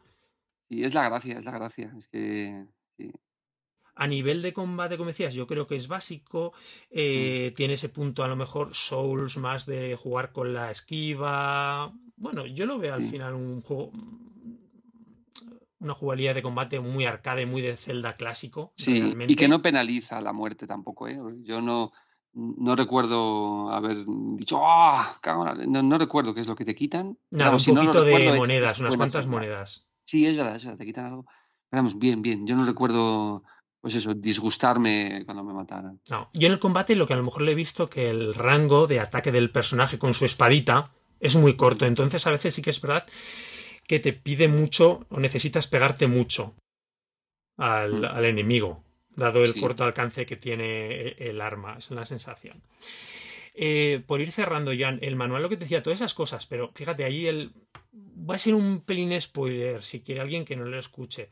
El juego básicamente puede sacar dos finales. Mm. Uno de ellos requiere es el manual. O sea, el último creo que te lo decía. El último puzzle. Es una locura, sí, sí pero de estar de disfrutar. De, para mí, yo creo que va a ser de mis momentos grandiosos de videojuegos de, 2000, de este año para mí. Mm. Sacar sí. ese puzzle, porque hay que currarse una Mucho, mucho, mucho. Y, y pimba, pimba, pimba, pimba, es que es mejor no decir nada, pero es en plan de, madre mía, pues lo estaré haciendo bien, esa sensación de... Y disfrutarlo a, tope.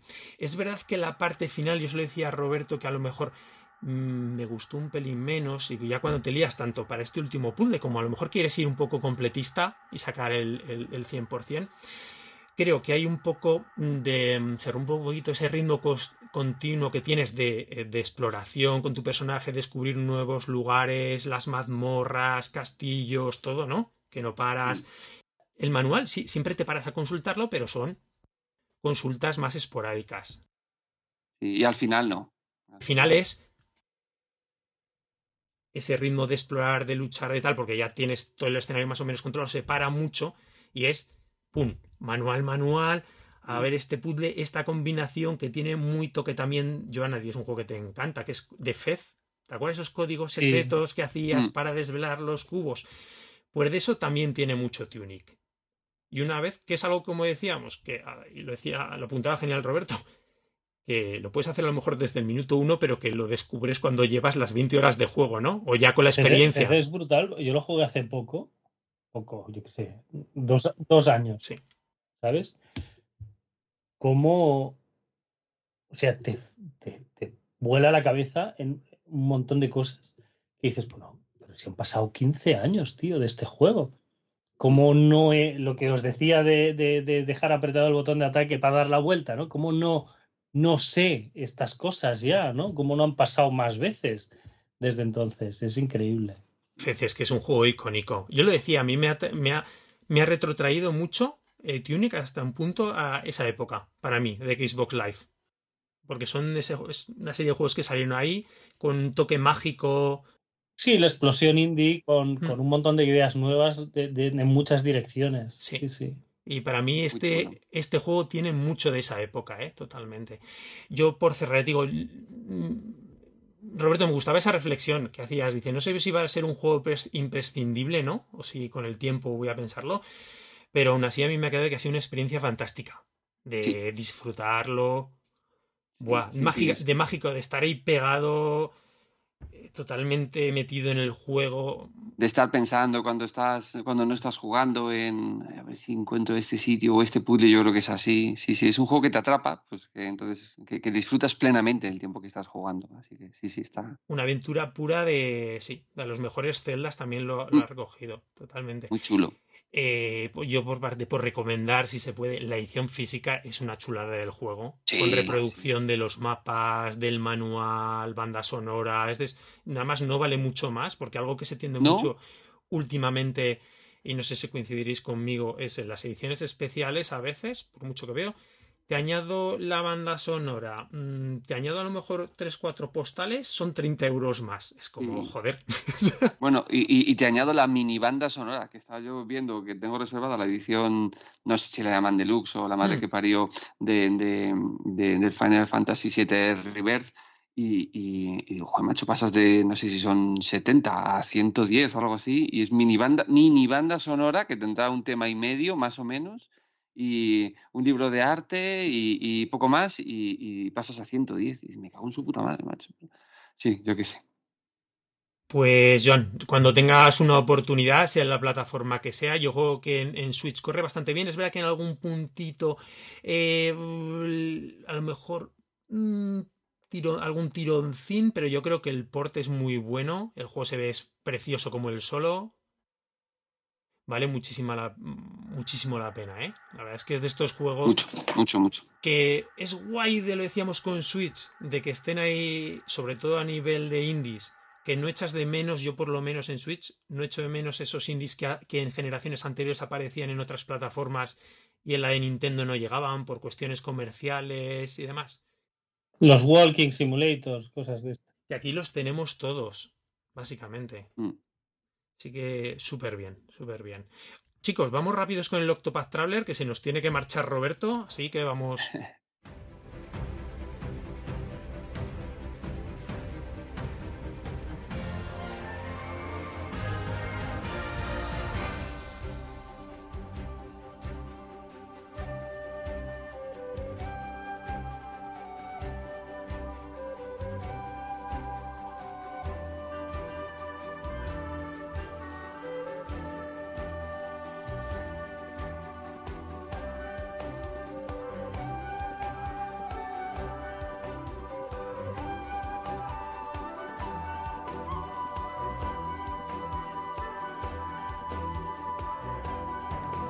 ¿Qué me contáis del Octopath Traveler 2? Que Joan lo está jugando ahora a tope. Roberto le metió un montón de caña a principio de año, que es cuando salió, no me acuerdo, ¿fue el lanzamiento de febrero? Febrero, marzo, sí, yo le eché 97 horas, creo. ¡Wow! ¿Qué tal? Porque lo, con el Octopath Traveler 1 siempre hay esta sensación de que el juego no estaba mal del todo, pero hay mucha gente que no le terminó de enganchar. No lo sé. Que fue toda esa esa novedad del HD 2D, porque fue el primer juego que estrenó el estilo Sí. artístico y, rompe, y fue muy rompedor en esa, por lo menos en ese aspecto visual. Después la gente se quedó. No sé si el 1 tú lo has jugado, Roberto. Sí, sí, lo jugué de salida también. Y a mí, eh, hablando de cuando reflexionábamos sobre que la gente pide continuidad, pero luego quiere algo diferente, hablando de, de- de los Paper Mario, a mí este segundo me parece súper continuista res- respecto al primero. El primero a mí me, encantó, me encantó la banda sonora, compré también la banda sonora en la tienda de Square Enix, y o sea, me- de- aparte de la edición especial, o sea, me, encanta, me encanta el juego, tiene sus cosas, ahora hablo de, sobre todo de, la cosa que menos me gusta. Mm, Y cuando salió, vamos, es un juego que me encantó, es el uno de mis favoritos de, de Switch. Y mm, con sus cosas, porque cuando salían las críticas en su día, eh, creo que la mitad de gente jugó cinco horas, ¿eh? O sea, la mitad de los análisis no creo que lo jugaran del todo. Suele pasar muchos en medios, eh. Perdona, Roberto, que te corto. Y, también es una tristeza, no sé. A ver, entiendo que no se puede una gente, un medio profesional, no puede coger el juego que juega que dura 50, es- 100 horas y no se puede poner a tope. Claro, yo no sé si le echaría 110 horas al primero. Yo entiendo que, claro, que como trabajador de una revista eh, digital o física, lo tienes jodido si tienes que analizar tres juegos o cuatro al mes y uno te dura 110 horas, ¿no? Pero claro, cuando decían, es que las historias en el primero no están muy conectadas entre sí y son poco maduras. Y es que, claro, en el RPG, digo, "Eh, perdona, tío, o sea, en muchos RPGs que son, eh, que son de culto o considerados muy buenos, si no de culto, cuyas historias son súper infantiloides. O sea, sí, entiendo que mola que en el RPG muchos tengan una historia un poco más madura, pero no me digas que este juego conectado, Son un petardo, como claro, infantiloides y, y tal, ¿no? Entonces, trichadas y de claro. todo. Entonces esa crítica yo decía, pues no la entiendo. Es que no se relaciona mucho, tal, parece, bueno, pues es lo que hay, pero para mí lo que me atrapó del primero fue el sistema de combate, eh, que me vició, vició, vició, vició, esa sensación de quiero más, quiero más, quiero más. Normalmente en la mayor parte de, de JRPGs, al final dices, te están los cojones, macho, de combatir ya, voy a ver si evito estos, y en este no, en este yo intentaba mm, siempre que podía combatir, eh, subir todo lo que podía los... eh, mm, a, a- todos los miembros de, equipo y tal. A mí me encantó. Y claro, cuando saca este 2, este, la segunda parte, que a mí me ha gustado igual porque considero que es... ¿Ves, ¿Veis lo que hicieron en, el juego este de The Last of Us? Que no dijeron The Last of Us 2, sino The Last of Us parte 2, como diciendo, no es la segunda parte, es el juego que tuvimos que cortar o que cortamos en su momento y consideramos que es la continuación de la misma historia, pero no es una segunda parte. Eh, Pues con esto yo creo que es lo mismo. O sea, si hubieran dicho eh, Octopath parte 2, aunque son personajes diferentes, yo lo siento que estoy jugando realmente al mismo juego. No sé si las historias se conectan más o menos, no lo he sentido yo que estén hiper, mega, super, mega conectadas. Y, No. y- y- y el combate, a mí, Joan, me enganchó igual. A lo mejor no tanto esta segunda parte, porque ya tenía la experiencia del primero, pero vamos, que le pegué 97, 90 y muchísimas horas, súper a gustito, ¿no? Y, A mí, a mí el combate de esta me está gustando mucho. Yo al, al primero no lo jugué. Yo jugué las dos demos que sacaron. Dos llegaron a Y- sacar, no me acordaba. Creo que, yo creo que sí, ¿eh? Que sacaron dos demos. Sí, Y, sí, sí, sí. y, y me resultaron muy plomizas. Mm. Muy plomizas. Porque te metían Eh, ahí, ¿sabes? En la mitad de una escena de un juego y te metían Sí, un montón de luego, datos. En Triangle Strategy creo que pasó algo similar también. Igual, igual. Metían igual. una, una parte, porque Triangle Strategy tenía a- a- además secciones de mucho texto, de mucho hablar y personajes y tal, que luego cuando estabas metido era un pasote. un juegazo. Pero te metían el capítulo 6, tú no tenías ni puñetera idea de nada. Y, ¿Qué es esto? ¿Sabes? Claro. Yo quiero jugar. Y estabas ahí dándole al, al texto, ok, ok, venga, tira, tira, tira. Y no tiraba, ¿no? Y me pasó un poco eso en el primero. Sí. En este no he tenido esa sensación. Eh, no sé si también influye eh, el hecho de acertar, tener suerte. Tener suerte con la historia que elijas de inicio. Ah, vale. Mm, de- Yo creo que no, Joan, ¿eh? Yo creo que no, porque yo creo que al final consigues más personajes enseguida y, y no veo Sí, sí, sí. diferencia. Claro, claro, pero, pero por ejemplo, eh, yo ahora tengo, ahora mismo tengo seis personajes de los ocho y creo que he hecho la segunda parte de, de tres o cuatro de los que tengo. O sea, que voy bastante bien. Mm, Llevo 25 30 horas de juego, o sea, es que tela. Pero creo que me ayudó mucho.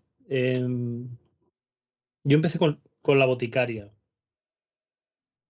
La boticaria de una historia, Rafa, más clásica. Es un personaje que ha perdido la memoria, la encuentran a la deriva, en el mar, no sé qué, y es, es, eh, tiene cierto misterio su historia, ¿no? Porque ella forma parte de una, como de una logia de banderos o algo así, que se dedican a ayudar a la gente, pero por alguna razón hay unas regiones que los tienen como algo súper maligno, ¿no? Como que, están haciendo algo mal. Entonces, eh, esta, esta personaje, eh, en busca de, de- de recuperar sus recuerdos, su identidad, está un poco confusa de, bueno, yo de, que, de dónde vengo, ¿no? ¿Qué, qué han hecho los míos, ¿no? ¿He hecho yo algo? Y es, es más misterioso. Luego, por ejemplo, eh, Roberto, coges el de la bailarina. La historia de la bailarina es una tía que quiere bailar para alegrar al mundo. Claro, quiero ser Lola Flores, entonces. ¿Entiendes? Pues vale, o sea, Sí, sí, sí. Bueno, de hecho, en el primer Octopath eh, hay un boticario que dice: Quiero ser el mejor boticario, me cago en que, que- que- que- sí, que ha existido, ¿no? tonterías, ¿no? Entonces, Eso, Roberto, te sentiste identificado ahí. Hombre, total, porque yo, de- de- yo, yo estudié farmacia y luego bioquímica y luego ya nutrición, ¿no? Entonces, eh, sí, digo, voy a elegir el, el boticario el- y nada, enseguida pasa ladrón, enseguida, y te inicié partida, digo, no tengo yo las ganas de ser el mejor boticario de- del mundo mundial y hacer fórmulas magistrales Es que sí. espectaculares, ¿no? Pero Sí, que, o sea, claro, la, la gracia, la gracia, ¿sabes? Es como.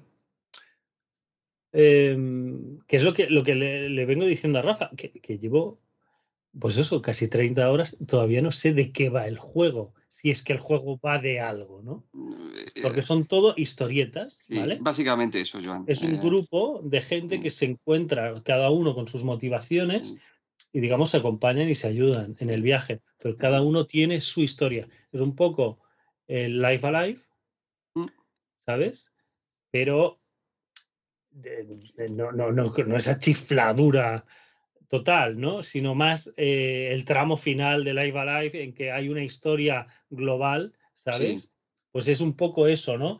Eh, es un mapa eh, con todos los personajitos, to- todas sus misiones que están repartidas por el mundo y vas moviéndote, pero son historias separadas. Entonces está guay porque cuando tienes una del guerrero de no sé dónde que se quiere vengar porque tal y cual, en plan, oh, pues luego te pasas a una más tonta, ¿no? De, sí. de, eh, otra cosa, más ligera. eh, y, y cosas así, ¿no? Hay uno de una raza de, de un agente gato que, mm, claro, que, que, que buscan para mantener el equilibrio en la isla en que viven, tienen que encontrar a tres bestias eh, mitológicas, no sé qué. Entonces son historias muy, muy variopintas, ¿no? O sea, eh, y está Sí. guay saltar de una a otra. Es chulo, ¿no? El mercader me gusta mucho, me parece muy gracioso. El mercader es, es quiero ser el mejor mercader del mundo. ¿Vale? Muy japonés, ¿no ves que, que todos quieren ser el, el mejor trabajador de su empresa? Pues yo creo que eso lo Sí. extiende a los juegos. Tienes Es- que ser en, a- algún momento tiene que salir, ¿no? Alguien que quiere ser el mejor, ¿no? Pero este es, es eh, un poco como, como sureño americano, es, es bastante gracioso el personaje. Es por eso, eh, Joan, que todo lo que explicas es igual el primero, o sea, las historias son igual de divertidas o insustanciales según lo mires. Si lo miras en plan vinagre, va a mierda de historia. Si lo miras en plan divertido, bueno, pues es gracioso, pasa un rato chulo. Por eso yo no veo esa diferencia que hubo en la crítica de, oh, esto ya es, bueno, la, ha mejorado mucho la forma. El combate para mí es muy similar, igual de divertido. Repito, a mí me impactó es menos. ya. muy guay, ¿eh? Sí, sí, sí. Pero claro, como ya había jugado 97 horas o 100 horas al o 110 horas al primero, pues es en plan de, vale, me encanta, lo disfruto, pero el, ya son 200 horas que llevo combatiendo igual, ¿no? Sí, exacto. Entonces, Roberto, ¿qué trae este, esta segunda parte a la palestra? Más de lo mismo, más cosa buena. Yo personalmente no he sentido algo diferente. He sentido algo mejor, que era lo que decía al principio, que en este he podido ir y eh, acabar con el jefe secreto. Hay un jefe secreto. Ujú. Em, tú puedes pasar el juego o te puedes pasar de verdad el juego. En el primero ocurre igual. En el primero hay un jefe final secreto al que llegas después de hacer una actividad secundaria. Entonces lo que te plantean es, vale, entras en esta mazmorra, tienes que acabar con los, de nuevo, con los ocho jefes finales a los que te has enfrentado con cada personaje, sin guardar entre medias, pero además están potenciados. En el primero hablo, ¿eh? Mm, Después de que matas a los ocho, te enfrentas con el jefe final que te da por todos los lados al principio porque no sabes la estrate- la estrategia y entonces si te mata, que te va a matar, vuelves de nuevo a tener que hacer los ocho jefes finales de nuevo para llegar al jefe Uh. final. Entonces, claro, yo a la cuarta que hice dije, mira, te van a dar por saco, pero bien, así en plan. Entonces, esa fue la cosa de, macho, o sea, me haces hacer ciento y pico horas y te- me haces repetir esto tres o cuatro veces. ¿Y en serio no pones un punto de guardado después de los ocho primeros jefes que Tras. ya les he tenido que matar antes? Entonces, eso a mí me dejó esa, esa sensación de, ah, sí, puede haber entrado en YouTube y ver, pones esta party, pones esto y lo haces. Pero, hijo, para replicar exactamente algo que ha hecho alguien, mm, no me paso el jefe final, Sí. ¿no? Lo acabé satisfecho con el juego, es de mis favoritos. Sí, pero te dejó ese punto agridulce, ¿no? Por lo que- Claro, y en este segundo eh, es relativamente fácil matar. Luego habrá algunos jefes secundarios eh, opcionales que son a lo mejor más difíciles, por lo que he leído, ¿no? Eh, de hecho, uno secundario creo que es el jefe final inicial, o sea, el jefe final de- del número uno, pero en este caso el jefe secreto para conseguir el final de verdad eh, es asequible. De hecho, yo creo que a la primera lo acabé con él, spameando un personaje que, como, como puedes adquirir el rol de otros personajes, ¿no? O sea, tú, muy típico esto, ¿no? De trabajos y tal, y puedes mezclar habilidades de uno y de otro, puedes hacer una sinergia muy buena. Pues yo puse a, a tres o cuatro mercaderes que puedes pedir ayuda y entonces, claro, eh, tenía, vendí todas mis armas al final y todo lo que no me servía, te estaba forrado, entonces pedí ayuda y pim pam, pim pam y acabé enseguida con él, ¿no? Fue una manera un poco rastrera, como cuando matas en un, yo que sé, en Dark Souls o, o en Demon Souls al jefe fastidiado, pero dices, lo mato en plan rata, pero lo he matado, me, me vale. Pues, Con eh, flechas de veneno desde Sí, sí, sí, desde arriba, en Demon Souls, me acuerdo uno que acabé desde arriba con fuego, en plan escondiéndome, yo ahí en plan de, toma, que te mato, pero me escondo, y tal, y toma, mamón, he acabado contigo. Son recursos que te da el juego, ¿no? Y oye, Claro. ahí está, utilizarlos. Claro, eh. ¿tiene algo de especial el combate del, de los Octopath Traveler? Que valga la pena que reseñéis, porque yo que con... Que bueno, conozco de que tengo lo- los juegos, tengo las cajas y veo las cajas. Es lo que conozco de los juegos y los trailers que he visto. Sé que lo que hemos dicho, características de estas dos entregas son que hay ocho personajes, ocho historias, ¿no? Que en teoría se supongo que se entrecruzan, que vais jugando por capítulos, como habéis comentado que después supongo que se terminarán uniendo o no, no lo tengo claro. Sí. Y después el combate, habéis hablado mucho de qué tiene este combate, que es un combate por turnos en principio, tradicional. Sí, pero está bastante guay. En, en el 2, eh, en el 2 eh, me voy a limitar yo, ¿eh? El lunes Eh, igual, vamos, yo no recuerdo grandes diferencias. Las habrá, porque a mí como se me olvida la mitad de las cosas, pero vamos, muy, muy similar. Tiene cosas eh, muy para que mezcles personajes, ¿vale? O sea, cada enemigo tiene una serie de debilidades elementales o de armas. Pero perdona ya, mezclar en el combate, o co- combinar en el, en el- no, o no, fuera para de que él. tú vayas saltando de, de grupo, Ah. ¿vale? Para que no te ancles a, a tres compañeros y te quedes ahí, los subas mucho de nivel y ahí te quedas, Vale. sino que, que en, en según qué zonas te conviene coger a otro que igual está muy bajo de nivel, pero que después de tres batallas subido 10 niveles de golpe, ¿no? El típico patata que todos le sube la barrita un poco de nivel y él sube dos niveles después del combate, ¿no? Pero eh, cada, cada enemigo tiene una lista de debilidades que tú vas descubriendo a medida que le atacas de esa manera. Tú hasta entonces no lo sabes. Entonces tienes que ir probando. Ah. Hay enemigos que yo ya tengo todas las debilidades sacadas. Y otros que me quedan muchas por descubrir. Yo creo que hay algún personaje de los que me faltan tiene un arma que no he visto porque me falta, ¿sabes? O sea, eh, eso. ¿Parece eso, John, muy sin Megami Tensei o no? Las debilidades de los enemigos. No, no, no tanto, no tanto la debilidad, o sea, sí que le haces un poco más de daño que con, con otro tipo de ataque, pero lo que tienen es como una, una defensa. La defensa es, es, un escudito con un número, pues si es un 3, pues si le haces tres ataques mmm, atacando a una debilidad, le rompes la defensa y lo dejas aturdido. ¿Vale? Y Ah. entonces ahí te cebas. Porque claro, eh, si es un enemigo grande, potente, que igual hace ataques de grupo y envenena y de estados y no sé qué, cuando le rompes la defensa, de repente se tira, do- le puedes hacer como dos ataques, ¿no? Con cada personaje Mm. del grupo. Entonces te, te puedes cebar bien. Y juega muy bien con eso.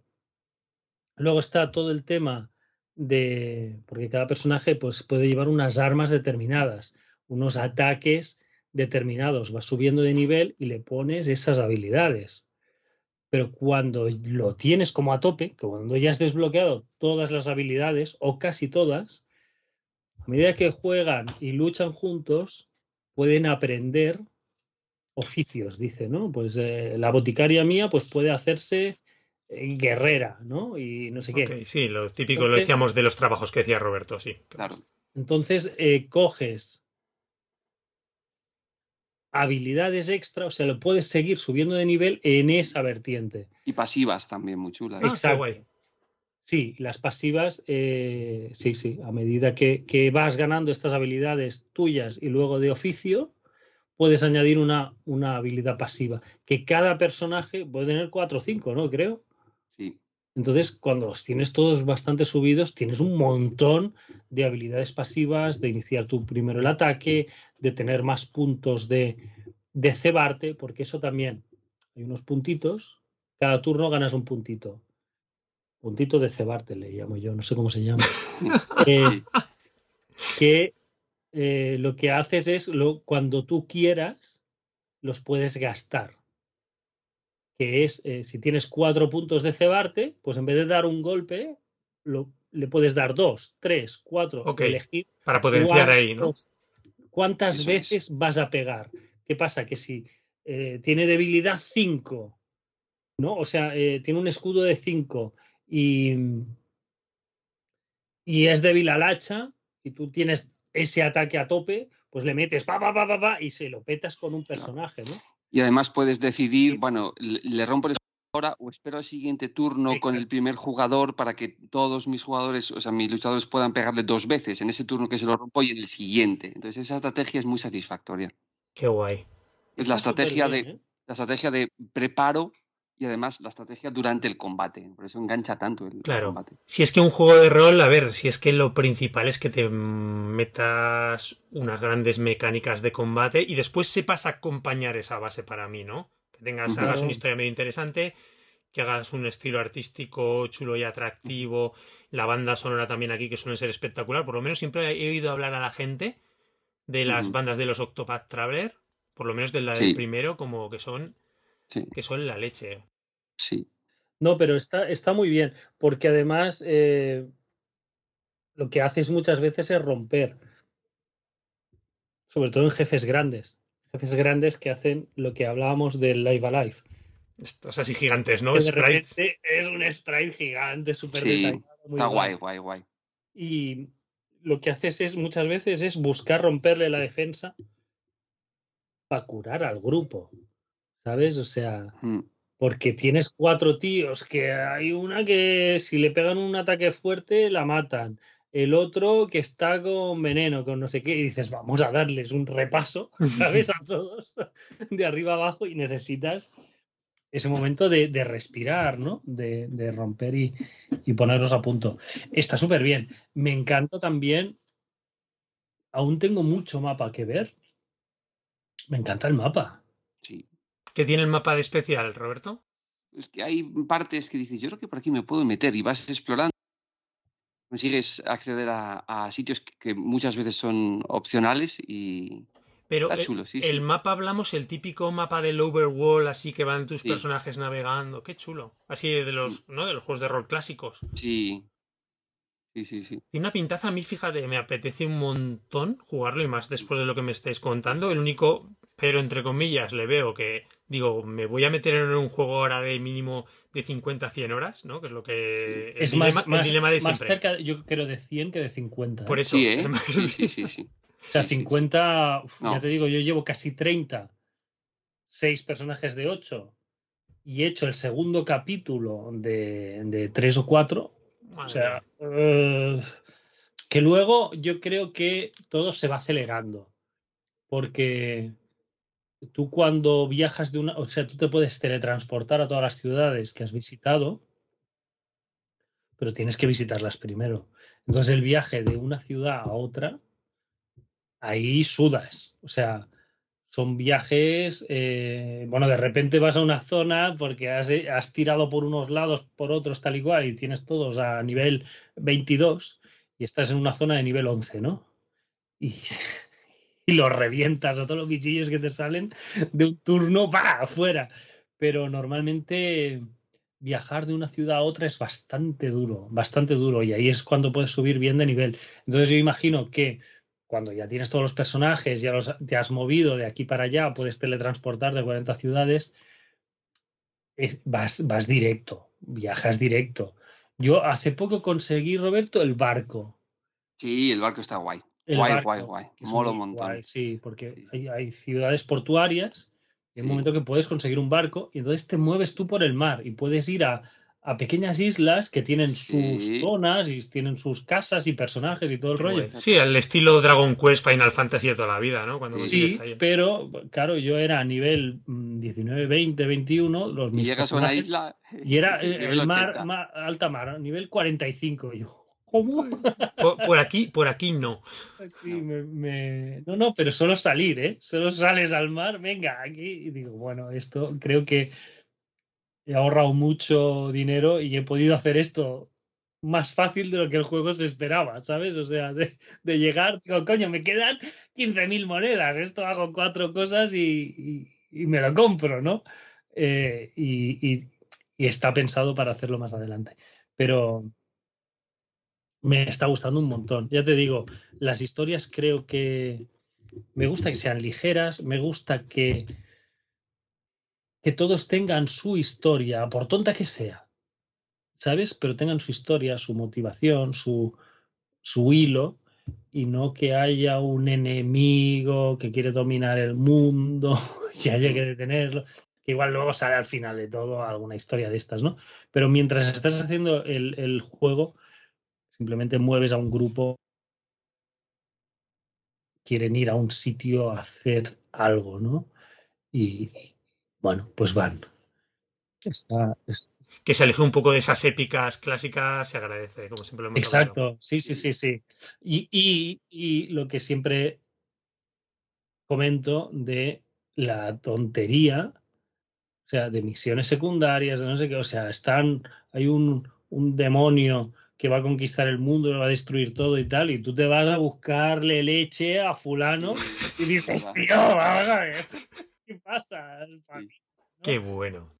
no tiene esa épica, no tiene esa trascendencia, entonces, pues bueno, pues oye, de camino a hacer esto lo otro, pues le hacemos a este el recao, ¿no? Y, y, bueno, me parece bien. Qué genial. Oye, chicos, pues si parece se nos ha hecho la hora, yo sé que Roberto se nos tiene que marchar ya, ya, ya, Estoy ya. escuchando aquí a Mr. Gales pegando voces ya un poco más Papá, ven, por y- favor. Joan, ¿nos dejamos el Harvestella para el próximo programa? Nos de- lo dejamos, sí. Vale. Eh, lo primero, Roberto, muchísimas gracias por, a- por haber venido. De verdad, ha sido un placer. Espero que te lo hayas pasado bien. Ha sido un placer para mí, me, me lo he pasado genial. Eh, no suelo yo las mañanas de los domingos eh, refocilarme en videojuegos, así que ha sido una, una gozada, un placer. Os escucho desde hace muchísimos años, muchos, muchos, muchos. Entonces estar aquí es como, qué guay, me, lo he pasado súper, súper bien. Muchas gracias a vosotros por la, por la invitación y, nada, yo encantado de venir cuando, cuando me llaméis. Y Roberto, recordamos que eres colaborador de Al Link to Podcast, que tienes tu propio programa, como decía, eh, los circuitos de Rob, en que entrevistas a gente, como dices tú, que ama los videojuegos. Sí, como sí, tú, sí. además. Este año estoy entrevistando menos porque me supone más trabajo, entonces me estoy centrando en, en participar en los debates que empieza esta temporada. No, y... Roberto, admítelo y que el Patreon no está funcionando como pensabas. Y... y digo, me cago en la leche. No, no, o sea, además el, el spin-off forma parte, se, se, integra dentro del, eh, del mundo o de, de, lo que es el propio programa. Yo no lo grabo aparte, pero vamos, sí, sí, vamos, aunque hubiera hecho spin-off eh, con Patreon, vamos, yo creo que tendría a mi mujer y a mis suegros y ya está. Así, así que nada, nada. Pero es que me, me, supone mucho más trabajo, entonces, oye, pues participar en un debate me supone contactar, preparar, pero la verdad es que me, me gusta mucho entrevistar a, a, gente, pero bueno, cuando los niños sean más mayores continuaremos con, con los circuitos de Rob, sí. Sí, siempre ahí lo, siempre hablamos aquí. Mm, mejores y peores épocas, ¿no? Oye, sí. ¿y dónde te podemos encontrar? ¿En Twitter sí que estás o en X? Sí, sí, sí, bueno, Twitter. Eh, participo, intervengo muy poco, solamente para dejar ahí el hilo de juegos que voy que voy soltando, no sé ni mi nombre de usuario, creo que es Classic Gaming 80, sí, sí, Classic Gaming 80. 80, sí, señor. De los salvajes, Classic Gaming Salvajes 80. Salvajes 80, llenos de heroína y, y Bien, Roberto, pues ha sido un placer. Eh, vamos a despedir el programa. Recordamos a nuestros oyentes que tenemos página web que es nintendbit.com donde se puede descargar el podcast, que también está disponible a través de las diferentes plataformas de gestión de audios como sean Apple Podcast, Google Podcast, Evox o Spotify que si alguien quiere contactar con nosotros estamos tenemos correo electrónico que es contacto arroba y que estamos en X, en Twitter como Nintendbit. Por cierto, tenemos que responderle a Nintendmax que nos hizo un apunte de todos los programas que nos faltan. A ver si le contesto sin falta, que ha tenido el detalle, nos mandó un mensaje directo el otro día y el pobre, digo, si no le hemos contestado encima de que he tenido el detalle de mirarse cosas que nos faltan de subir que hay huecos, supongo que por problemas del feed. Vale. Lo tenemos que revisar, pero muchísimas gracias. Pues eso, muchachos, oye, un abrazo muy fuerte a los dos. Seguimos hablando. Espero, eh, Roberto, que no sea la última vez que te vengas. Cuando queráis, cuando queráis. Pues oye, un abrazo muy fuerte y gracias por venir. Joan, un abrazote, que termines bien el día. Igualmente. Venga, hasta, hasta luego, luego muchachos. Chao.